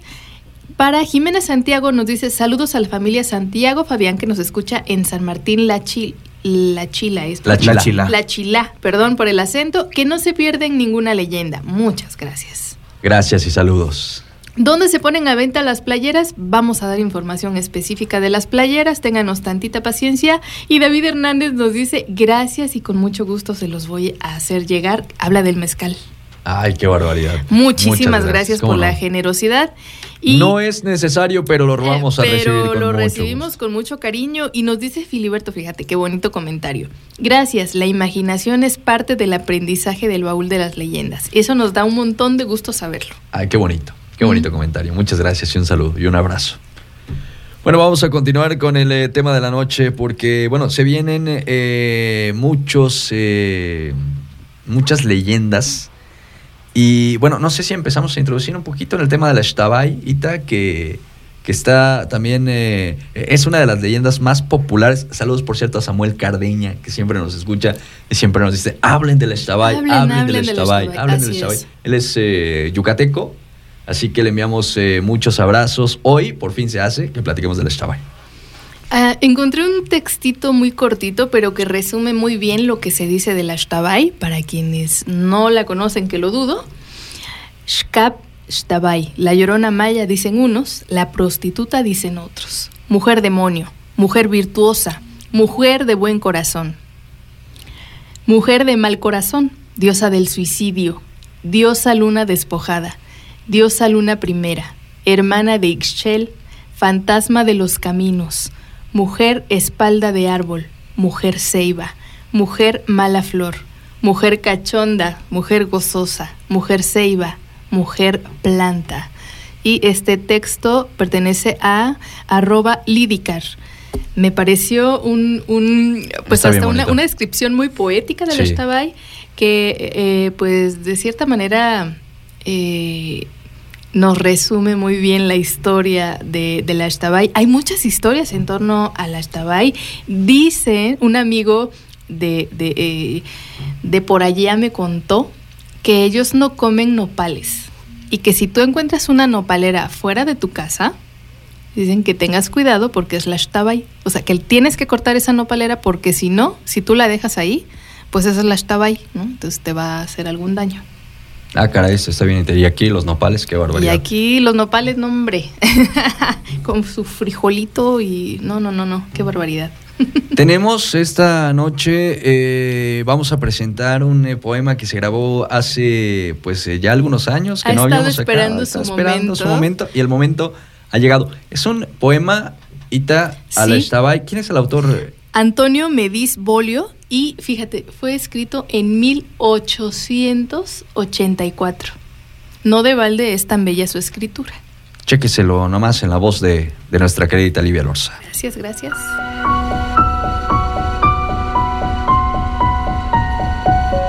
Si tienes los años frescos y el corazón animoso y la cara alegre y puedes detener un venado a la carrera entre tus brazos, si ya has conocido lo dulce de embriagarte con el olor de vainilla que hay en el cabello de las mujeres, y si sabes apretar su boca entre tus labios para gustar su jugo como el de una ciruela madura, si no sabes atar tus pies a la tierra cuando pasa frente a ti una doncella que te mira y que te sonríe. Si tienes fuerza para amar siete veces en un día y no la tienes para resistir una vez al amor. Pobre mancebo, pobre de ti. Cuando ella conozca el camino que recorres, cuando vuelves de la fiesta o cuando vas a buscar a la que está en lo más adentro de tu alma. Pobre de ti. Ella es la mujer que deseas en todas las mujeres y la que no has encontrado en ninguna todavía. Ay de ti si la ves aparecer una noche delante de tus pasos. Verás, si la ves, que es bella como tú no has podido imaginar que una mujer sea bella. Porque tú has podido imaginar que es como un rayo de la luna que pasa por entre las hojas. Pero ella, ella es más que eso. Tú has podido pensar que es como una flor que se abre cuando amanece y que está mojada en el llanto de la noche y perfuma como un incensario delante de Dios. Pero ella es más que eso. Tú habrás podido soñar que tiene los ojos llenos de estrellas y que su frente es radiante como una nube en que se refleja el sol. Pero ella es mucho más que eso. Tú, pobre de ti, cuando la oyes nombrar te estremeces y recuerdas el poder que tiene la voz hechicera de tu amada y la dulzura de su boca, que es para ti como cera con miel. Y entonces es tu pensamiento todo ardiente como una brasa y dices dentro de ti, ella es que me saldrá al camino. Pero quiera tu suerte que la que temes y deseas no se ponga nunca delante de tus ojos porque la Virgen que hoy consume de tu amor tus noches y tus días, ya para ti ha de ser menos que una hoja seca que se hace polvo en el viento de tu memoria, y de ella no querrás ya nunca más saber, porque cuando la hayas visto, te parecerá que conoces la vida por primera vez. Pobre de ti, pon cuidado. Cuando vayas solo por el camino a la luz de la luna y debajo de las estrellas el viento del oriente soplará sobre ti y te hará sentir que floreces como el árbol bajo la lluvia. Entonces serás joven como si tuvieras tres juventudes y ella, que te ha espiado, se te aparecerá. Has de verla, toda vestida de blanco, resplandecer sobre la tierra. Verás sus largos cabellos negros y brillantes y verás sus manos entretejerlos y peinarlos con la hoja del ramón. Y verás sus pies, así como dos pequeños pájaros que vuelan junto al suelo. Desdichado. Y sentirás sus ojos clavarse en ti como dos flechas que no te puedes arrancar. Así serán, como las azagallas de cazar el mono, que tiene seis puntas del revés y penetran y ya no salen nunca.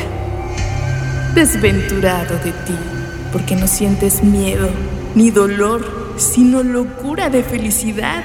Y es que has visto al deseo y se te ha abierto al mirarlo el corazón. Ella se mostró a ti en el aire. Apenas posaba sobre una gran piedra o resbalando sobre la cerca del mesal. Y fue adelante de ti como arrastrándote. Ah, cuán ligero tú para correr tras ella que te llama con la mano y te sonríe con la boca, y te hunde el filo de sus ojos hasta lo más adentro de tu raíz. Qué susurro el de sus labios, que no se sabe si es voz o si es beso. Qué deslumbrar el de su cuerpo, que no se sabe si es luz o llamarada. Desaparece tras un árbol, y cuando te detienes y vas a reponerte frotándote los ojos, ella aparece otra vez cerca de ti Huye como un soplo y tú la persigues como un suspiro. Loca carrera es la que te arrebata, loco del mal de amor. Pero si te pidieran la vida por tocarla una vez más, setenta veces la darías. Pobre de ti. Ella escapa como un colibrí y tú vas tras ella como la punta de un dardo. ¿A dónde te lleva? ¿A dónde vas?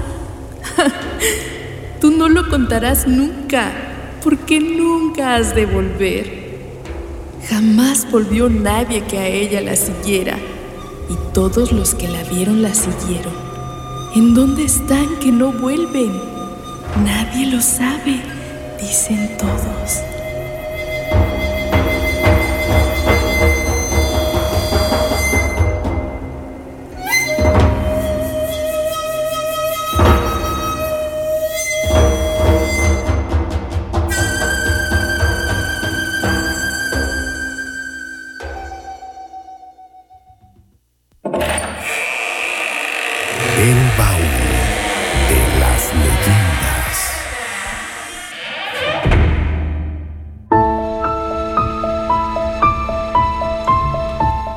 Hay que echarle unos aplausos a Italia Lorza, por favor. Te rifaste, mi querida. ¿qué bonito, hace? qué bonito, Oye, verdad. la edición también. Es, cuando el horror se hace bello. Sí, sí, sí, está genial. Está genial eh, la manera en que está escrito este poema. Me sorprende eh, lo antiguo que es. Digo, obviamente hay poemas mucho más antiguos, pero quiero decir que eh, no deja de ser un lenguaje actual, ¿no? Y, y la manera en que envuelve, eh, la manera descriptiva en la, en la que te va narrando cómo es que te va capturando la Shtabay, me pareció maravilloso. Sí, es, es mágico. Y fíjate que sobre el Estabay, justamente Samuel Cardeña, que, que gracias porque ya nos envía estrellitas, le enviamos un saludo. Muchísimas gracias. Nos eh, comentaba que han habido una serie de desapariciones en la zona en los últimos eh, meses que han sido relacionadas al Estabay, justamente. ¿Cómo crees? O sea, Qué miedo. no solamente el poema y la leyenda, o sea, no, eh, realmente la historia, ¿no? El, eh, bueno, la leyenda como tal del Estabay sigue muy vigente. Muy vigente Qué todavía. miedo, qué miedo. Sí, es, es bárbaro, ¿no? Y bueno, también a, a Hasi Mijangos le agradecemos a la maestra Hasi. Muchísimas gracias. Ya a nos echó también estrellitas. Leyendera de corazón. Y hay alguien más que no puedo checar, no, no me deja ver el, el- en estos momentos, pero, pero espero también eh, comentarlo antes de que termine el programa para, para hacer el agradecimiento correspondiente. Tenemos Gracias. un mensaje. Nos pueden enviar estrellitas, si nos pueden seguir mandando Sí, estrellitas. claro que sí, por favor. Manifiesten su cariño a través de estrellitas. Eh, nos mandaron un mensaje bien bonito. Nos dicen saludos desde Miahuatlán. Lo mejor de cada víspera de Día de Muertos. Son los mejores. Eduardo Morrison Espina. Saludos a mi querido Ánimas hasta Miahuatlán, que por cierto tenemos un proyectito ahí pendiente entre el baúl y Ánimas, que todavía no voy a dar mucho, pero pues ahí está. Ahí está, próximamente. Vayan, síganlo en su página. Tiene un proyecto genial. Interesantísimo. El eh, primer eh, luchador, Luchador. eh, miahuateco que combate al mal. que combate al mal, ¿no? Así que es un gran cómic y pues eh, también así como les pedimos nosotros apoyo para este proyecto El Baúl, también pedimos apoyo para otros proyectos como el de Ánimas que, que están haciendo pues cosas bien interesantes y que realmente vale la pena, ¿no? Para que, para que se siga creando, para que se sigan armando más eh, proyectos como Ánimas, como El Baúl y como tantos otros que hay en eh, nuestro estado y obviamente en nuestro país.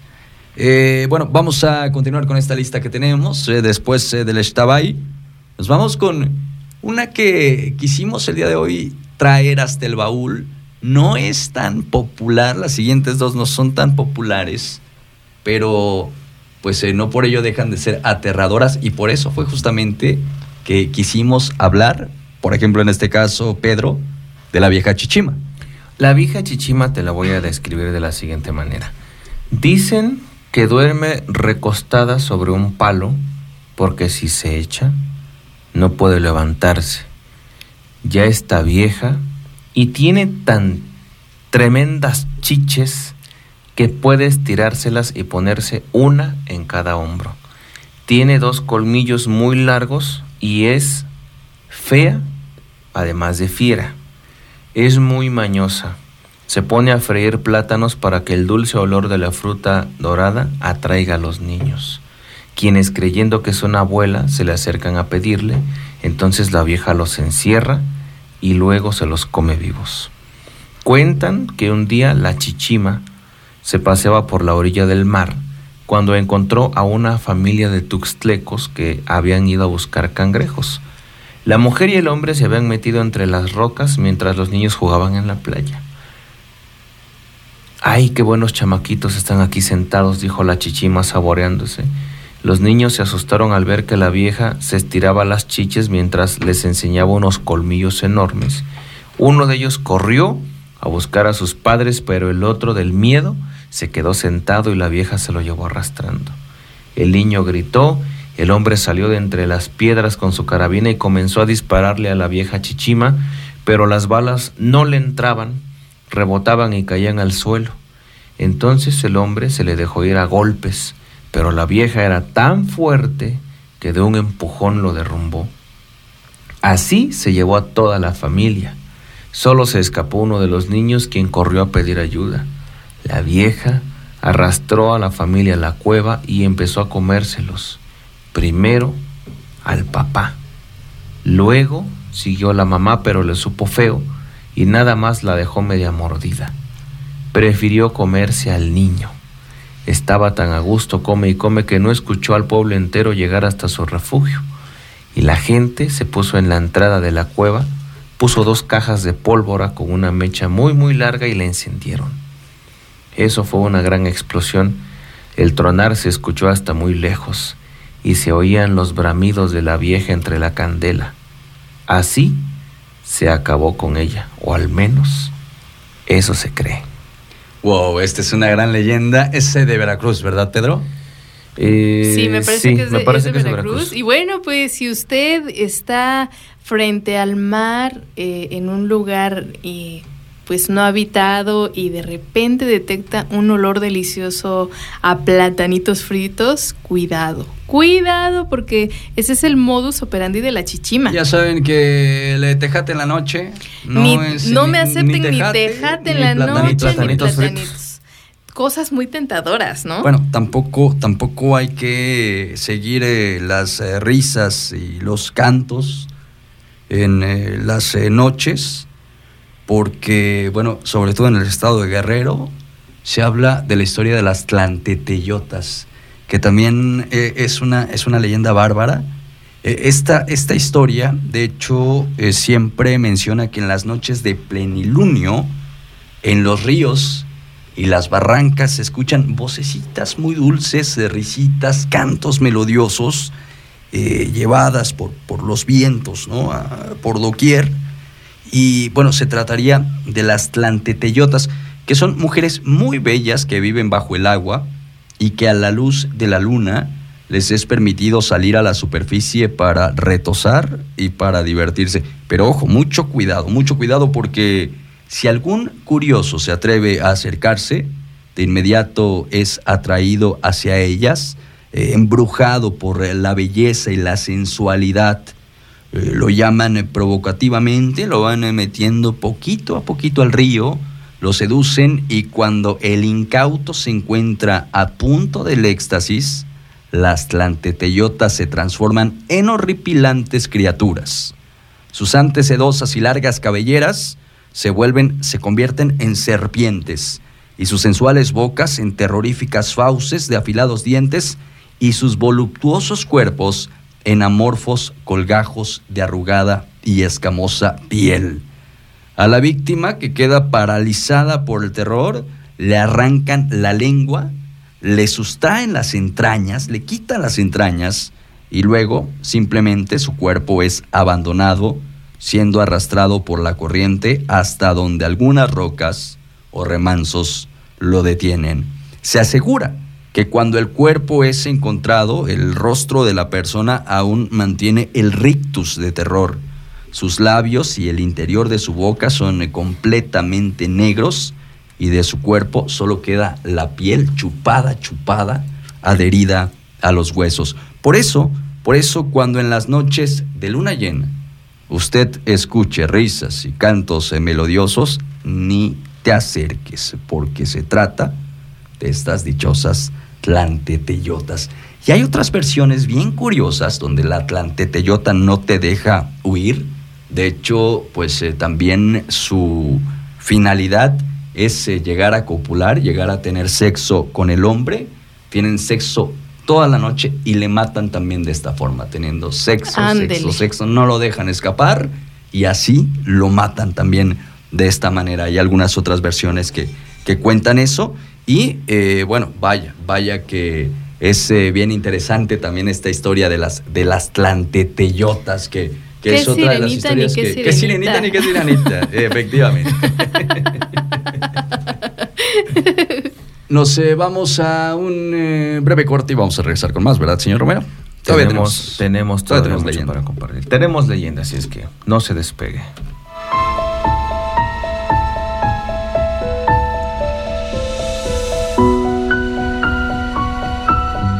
El hombre tomó un trago de tequila. Mientras hacía gestos, notó que un muchacho muy joven lo observaba. El hombre dio un segundo sorbo, sin dejar de sentir la mirada del chico. Finalmente, un poco irritado y casi con un gruñido, le preguntó, ¿Quieres un poco? El muchacho se acercó rápidamente, con una sonrisa que parecía infantil. Gracias, señor. Es que a mí no me pusieron ofrenda. Descuida, en la mía también tengo mezcal.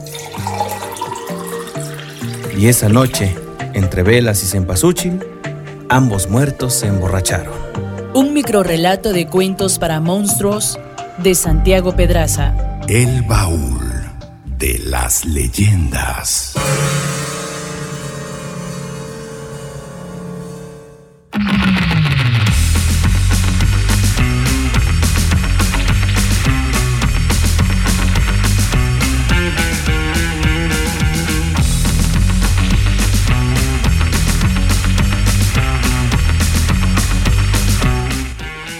Ya estamos eh, llegando a la parte que mucha gente espera. Ya pronto vamos a tener eh, leyenda esta noche a través eh, del baúl, que va a salir desde el baúl.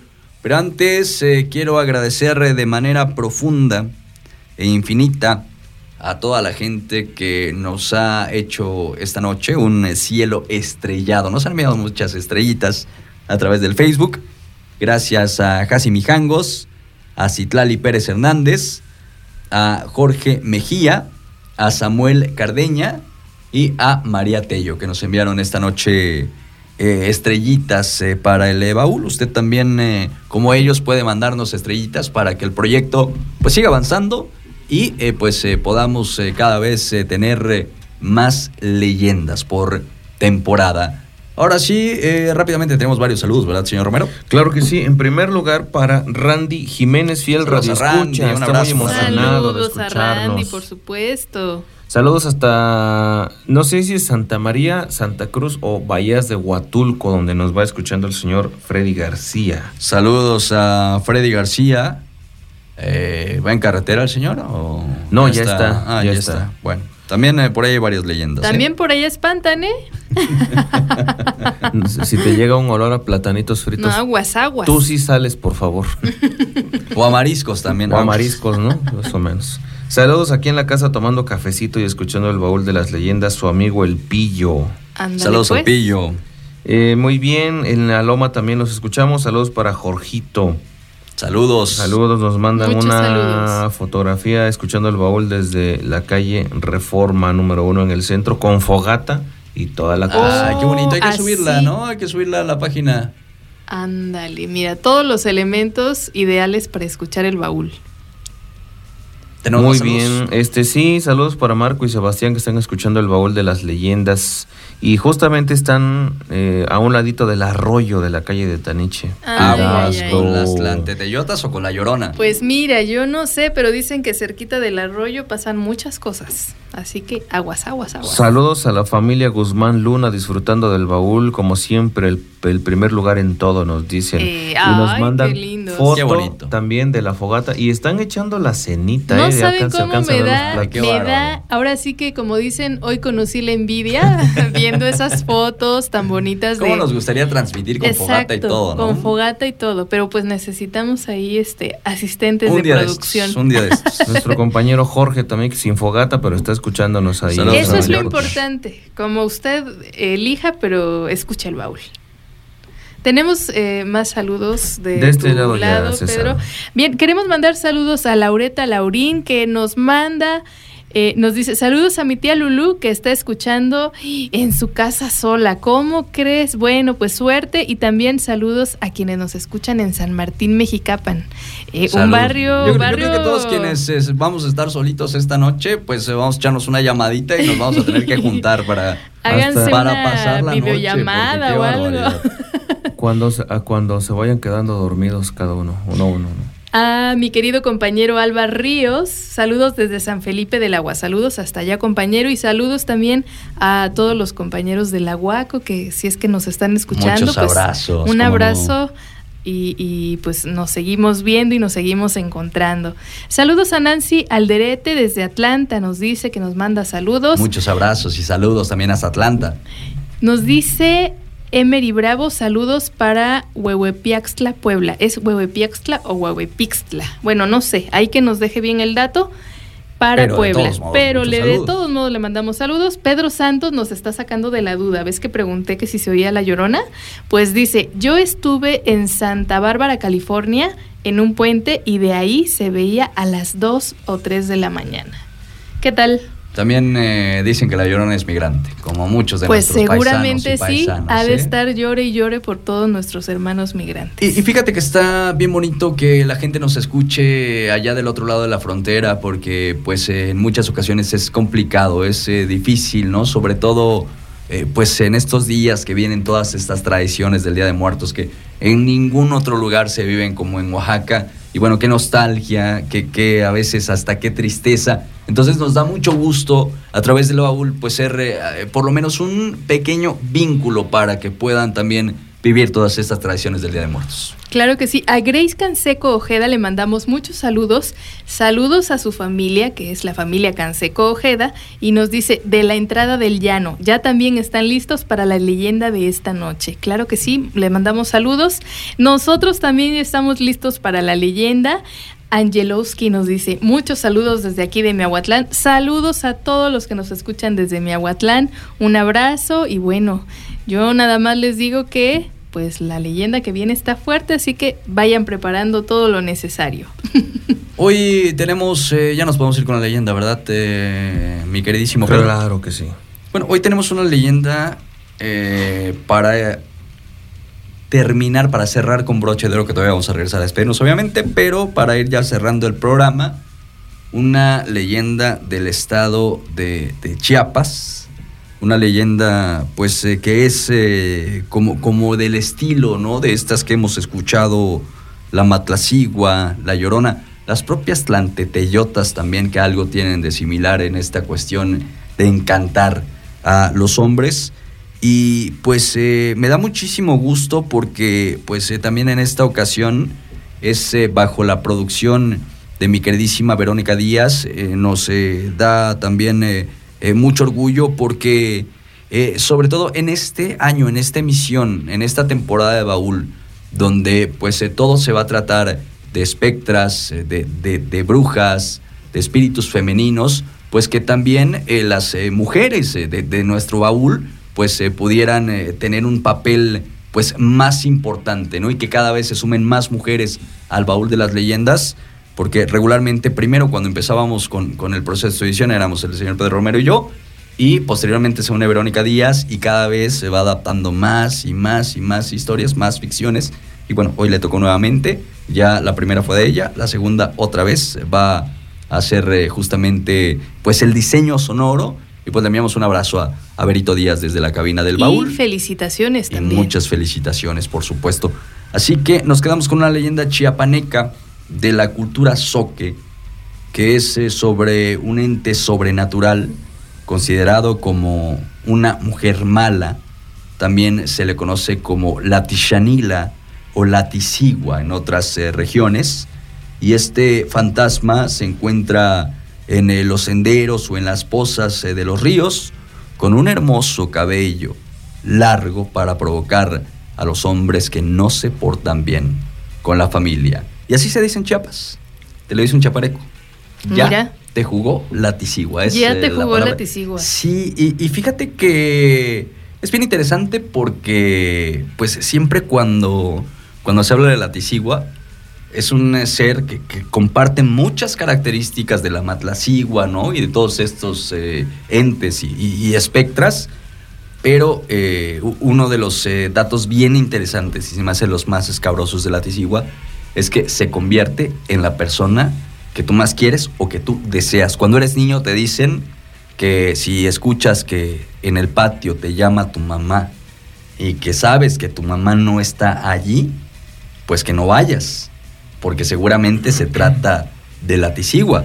En el caso de las eh, personas mayores, ¿no? Ya es, eh, pues seguramente algún amor, alguna persona deseada, y de esta manera la tisigua o la tishanila es como, como castiga. Se me hace una leyenda muy interesante y es una a la que le tengo mucho cariño, sobre todo porque me la contaban desde chiquito.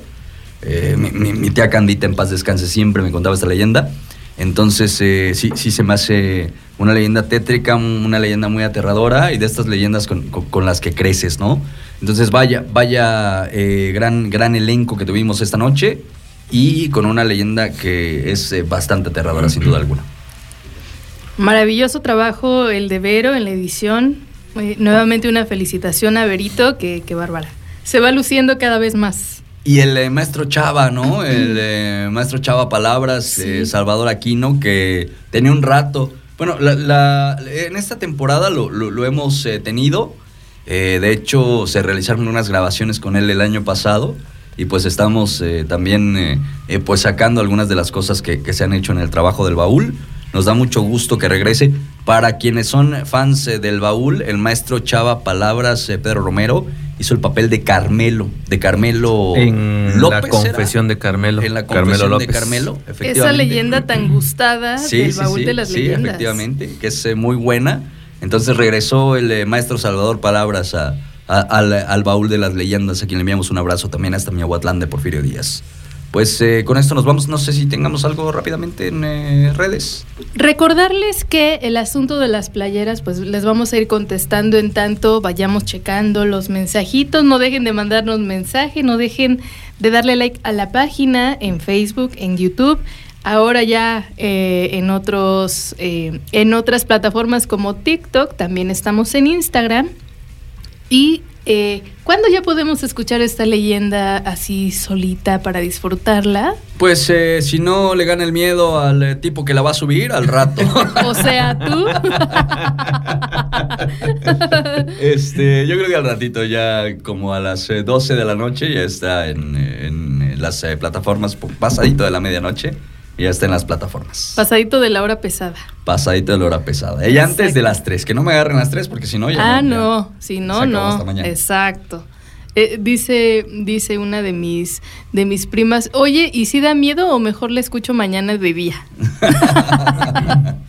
Pues eh, yo creo que es toda una experiencia vivir el baúl de noche, ¿no? Es muy bello. Claro. Y también a quienes nos escuchan en el podcast, si no nos han escuchado de noche, les invitamos a que hagan la prueba, a que nos escuchen de noche en casa, que también hagan su fogatita. Eh, este baúl se, se- se alimenta, ¿no? De toda la gente que, que escucha los eh, programas y recuerden que también estamos subiendo en esta ocasión todo. También eh, ya en eh, TikTok tenemos algunas capsulitas, así que también les invitamos a que nos sigan. Tiene su encanto escucharnos de noche y también sentir esta adrenalina, ir descubriendo las historias junto con nosotros. Muchas gracias a quienes enviaron sus, sus relatos, eh, sus vivencias, sus fotos, sus videos. Les agradecemos mucho porque también el baúl se alimenta de todas las anécdotas de ustedes. ¿Les decimos cita o todavía no? Ay, no sé. ¿Les decimos Pedro o todavía no? Bueno, a los que se quedaron hasta este momento, yo creo que sí, ¿no? Vamos a tener un, un aviso, un, un anuncio parroquial, como, como citando a mi querida Italia Lorza.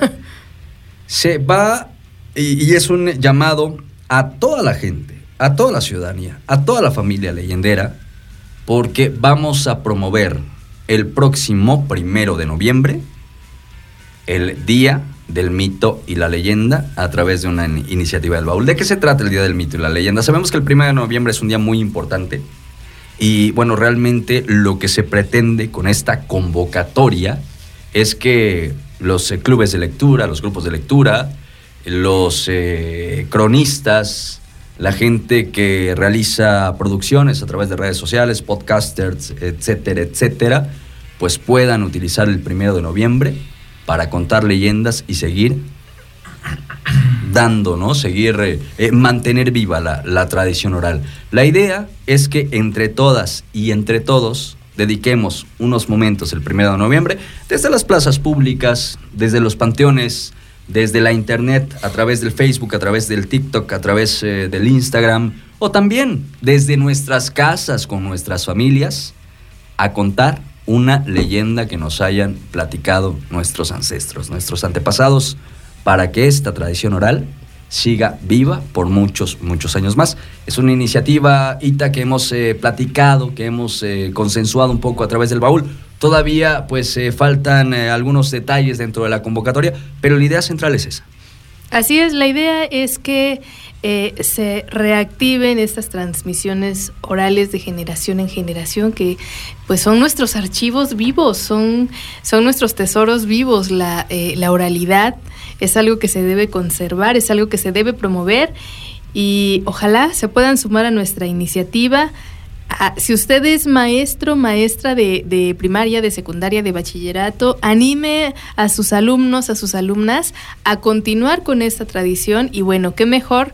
Eh, nos sentiríamos muy halagados si responden a esta convocatoria y nos comparten desde dónde, eh, una fotito, un video, ¿no? Haciendo lo propio, compartiendo estas historias que les han contado a ustedes o incluso que, eh, por ejemplo, si hay algún eh, familiar ya mayor que diga, yo les voy a contar lo que me pasó, estaría maravilloso.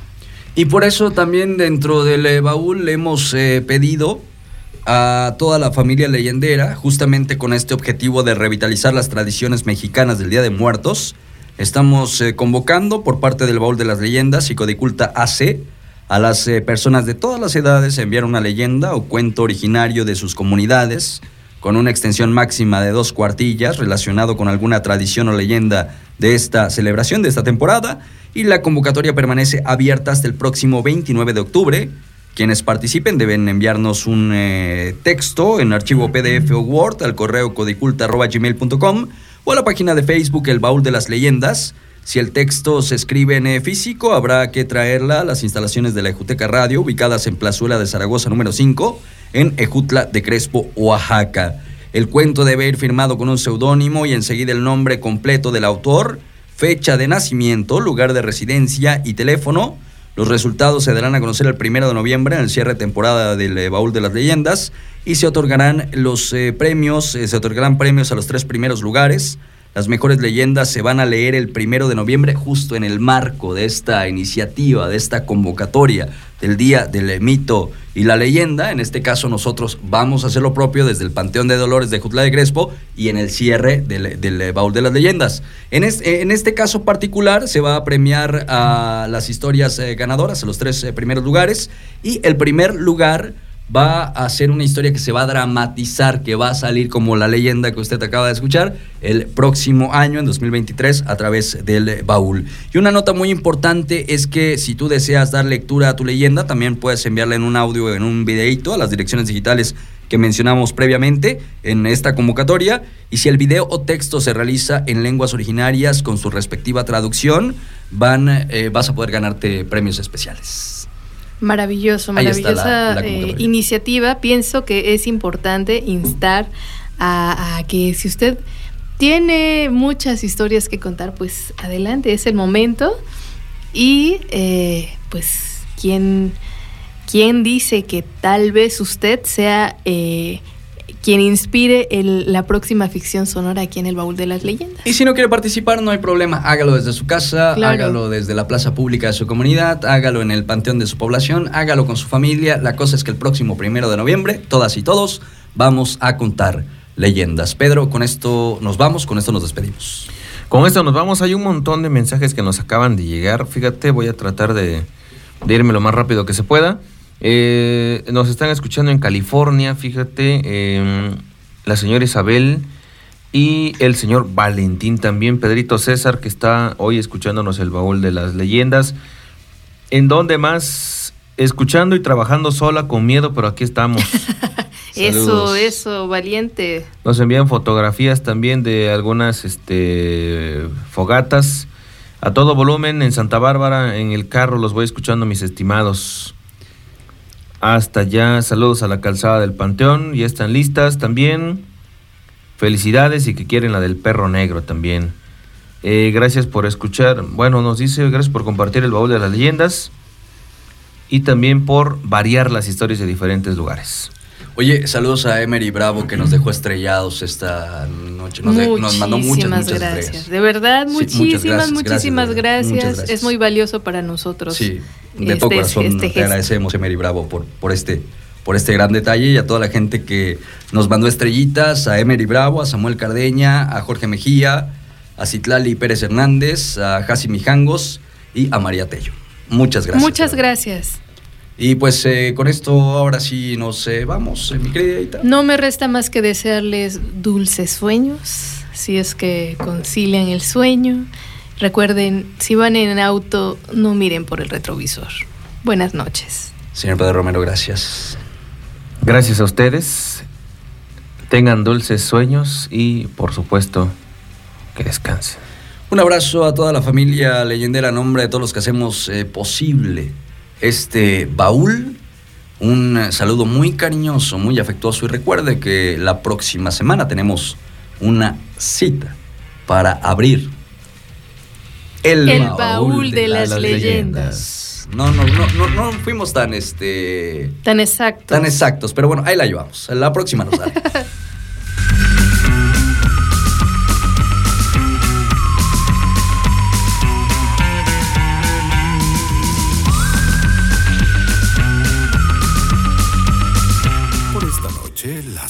ha terminado. Esto fue El Baúl de las Leyendas.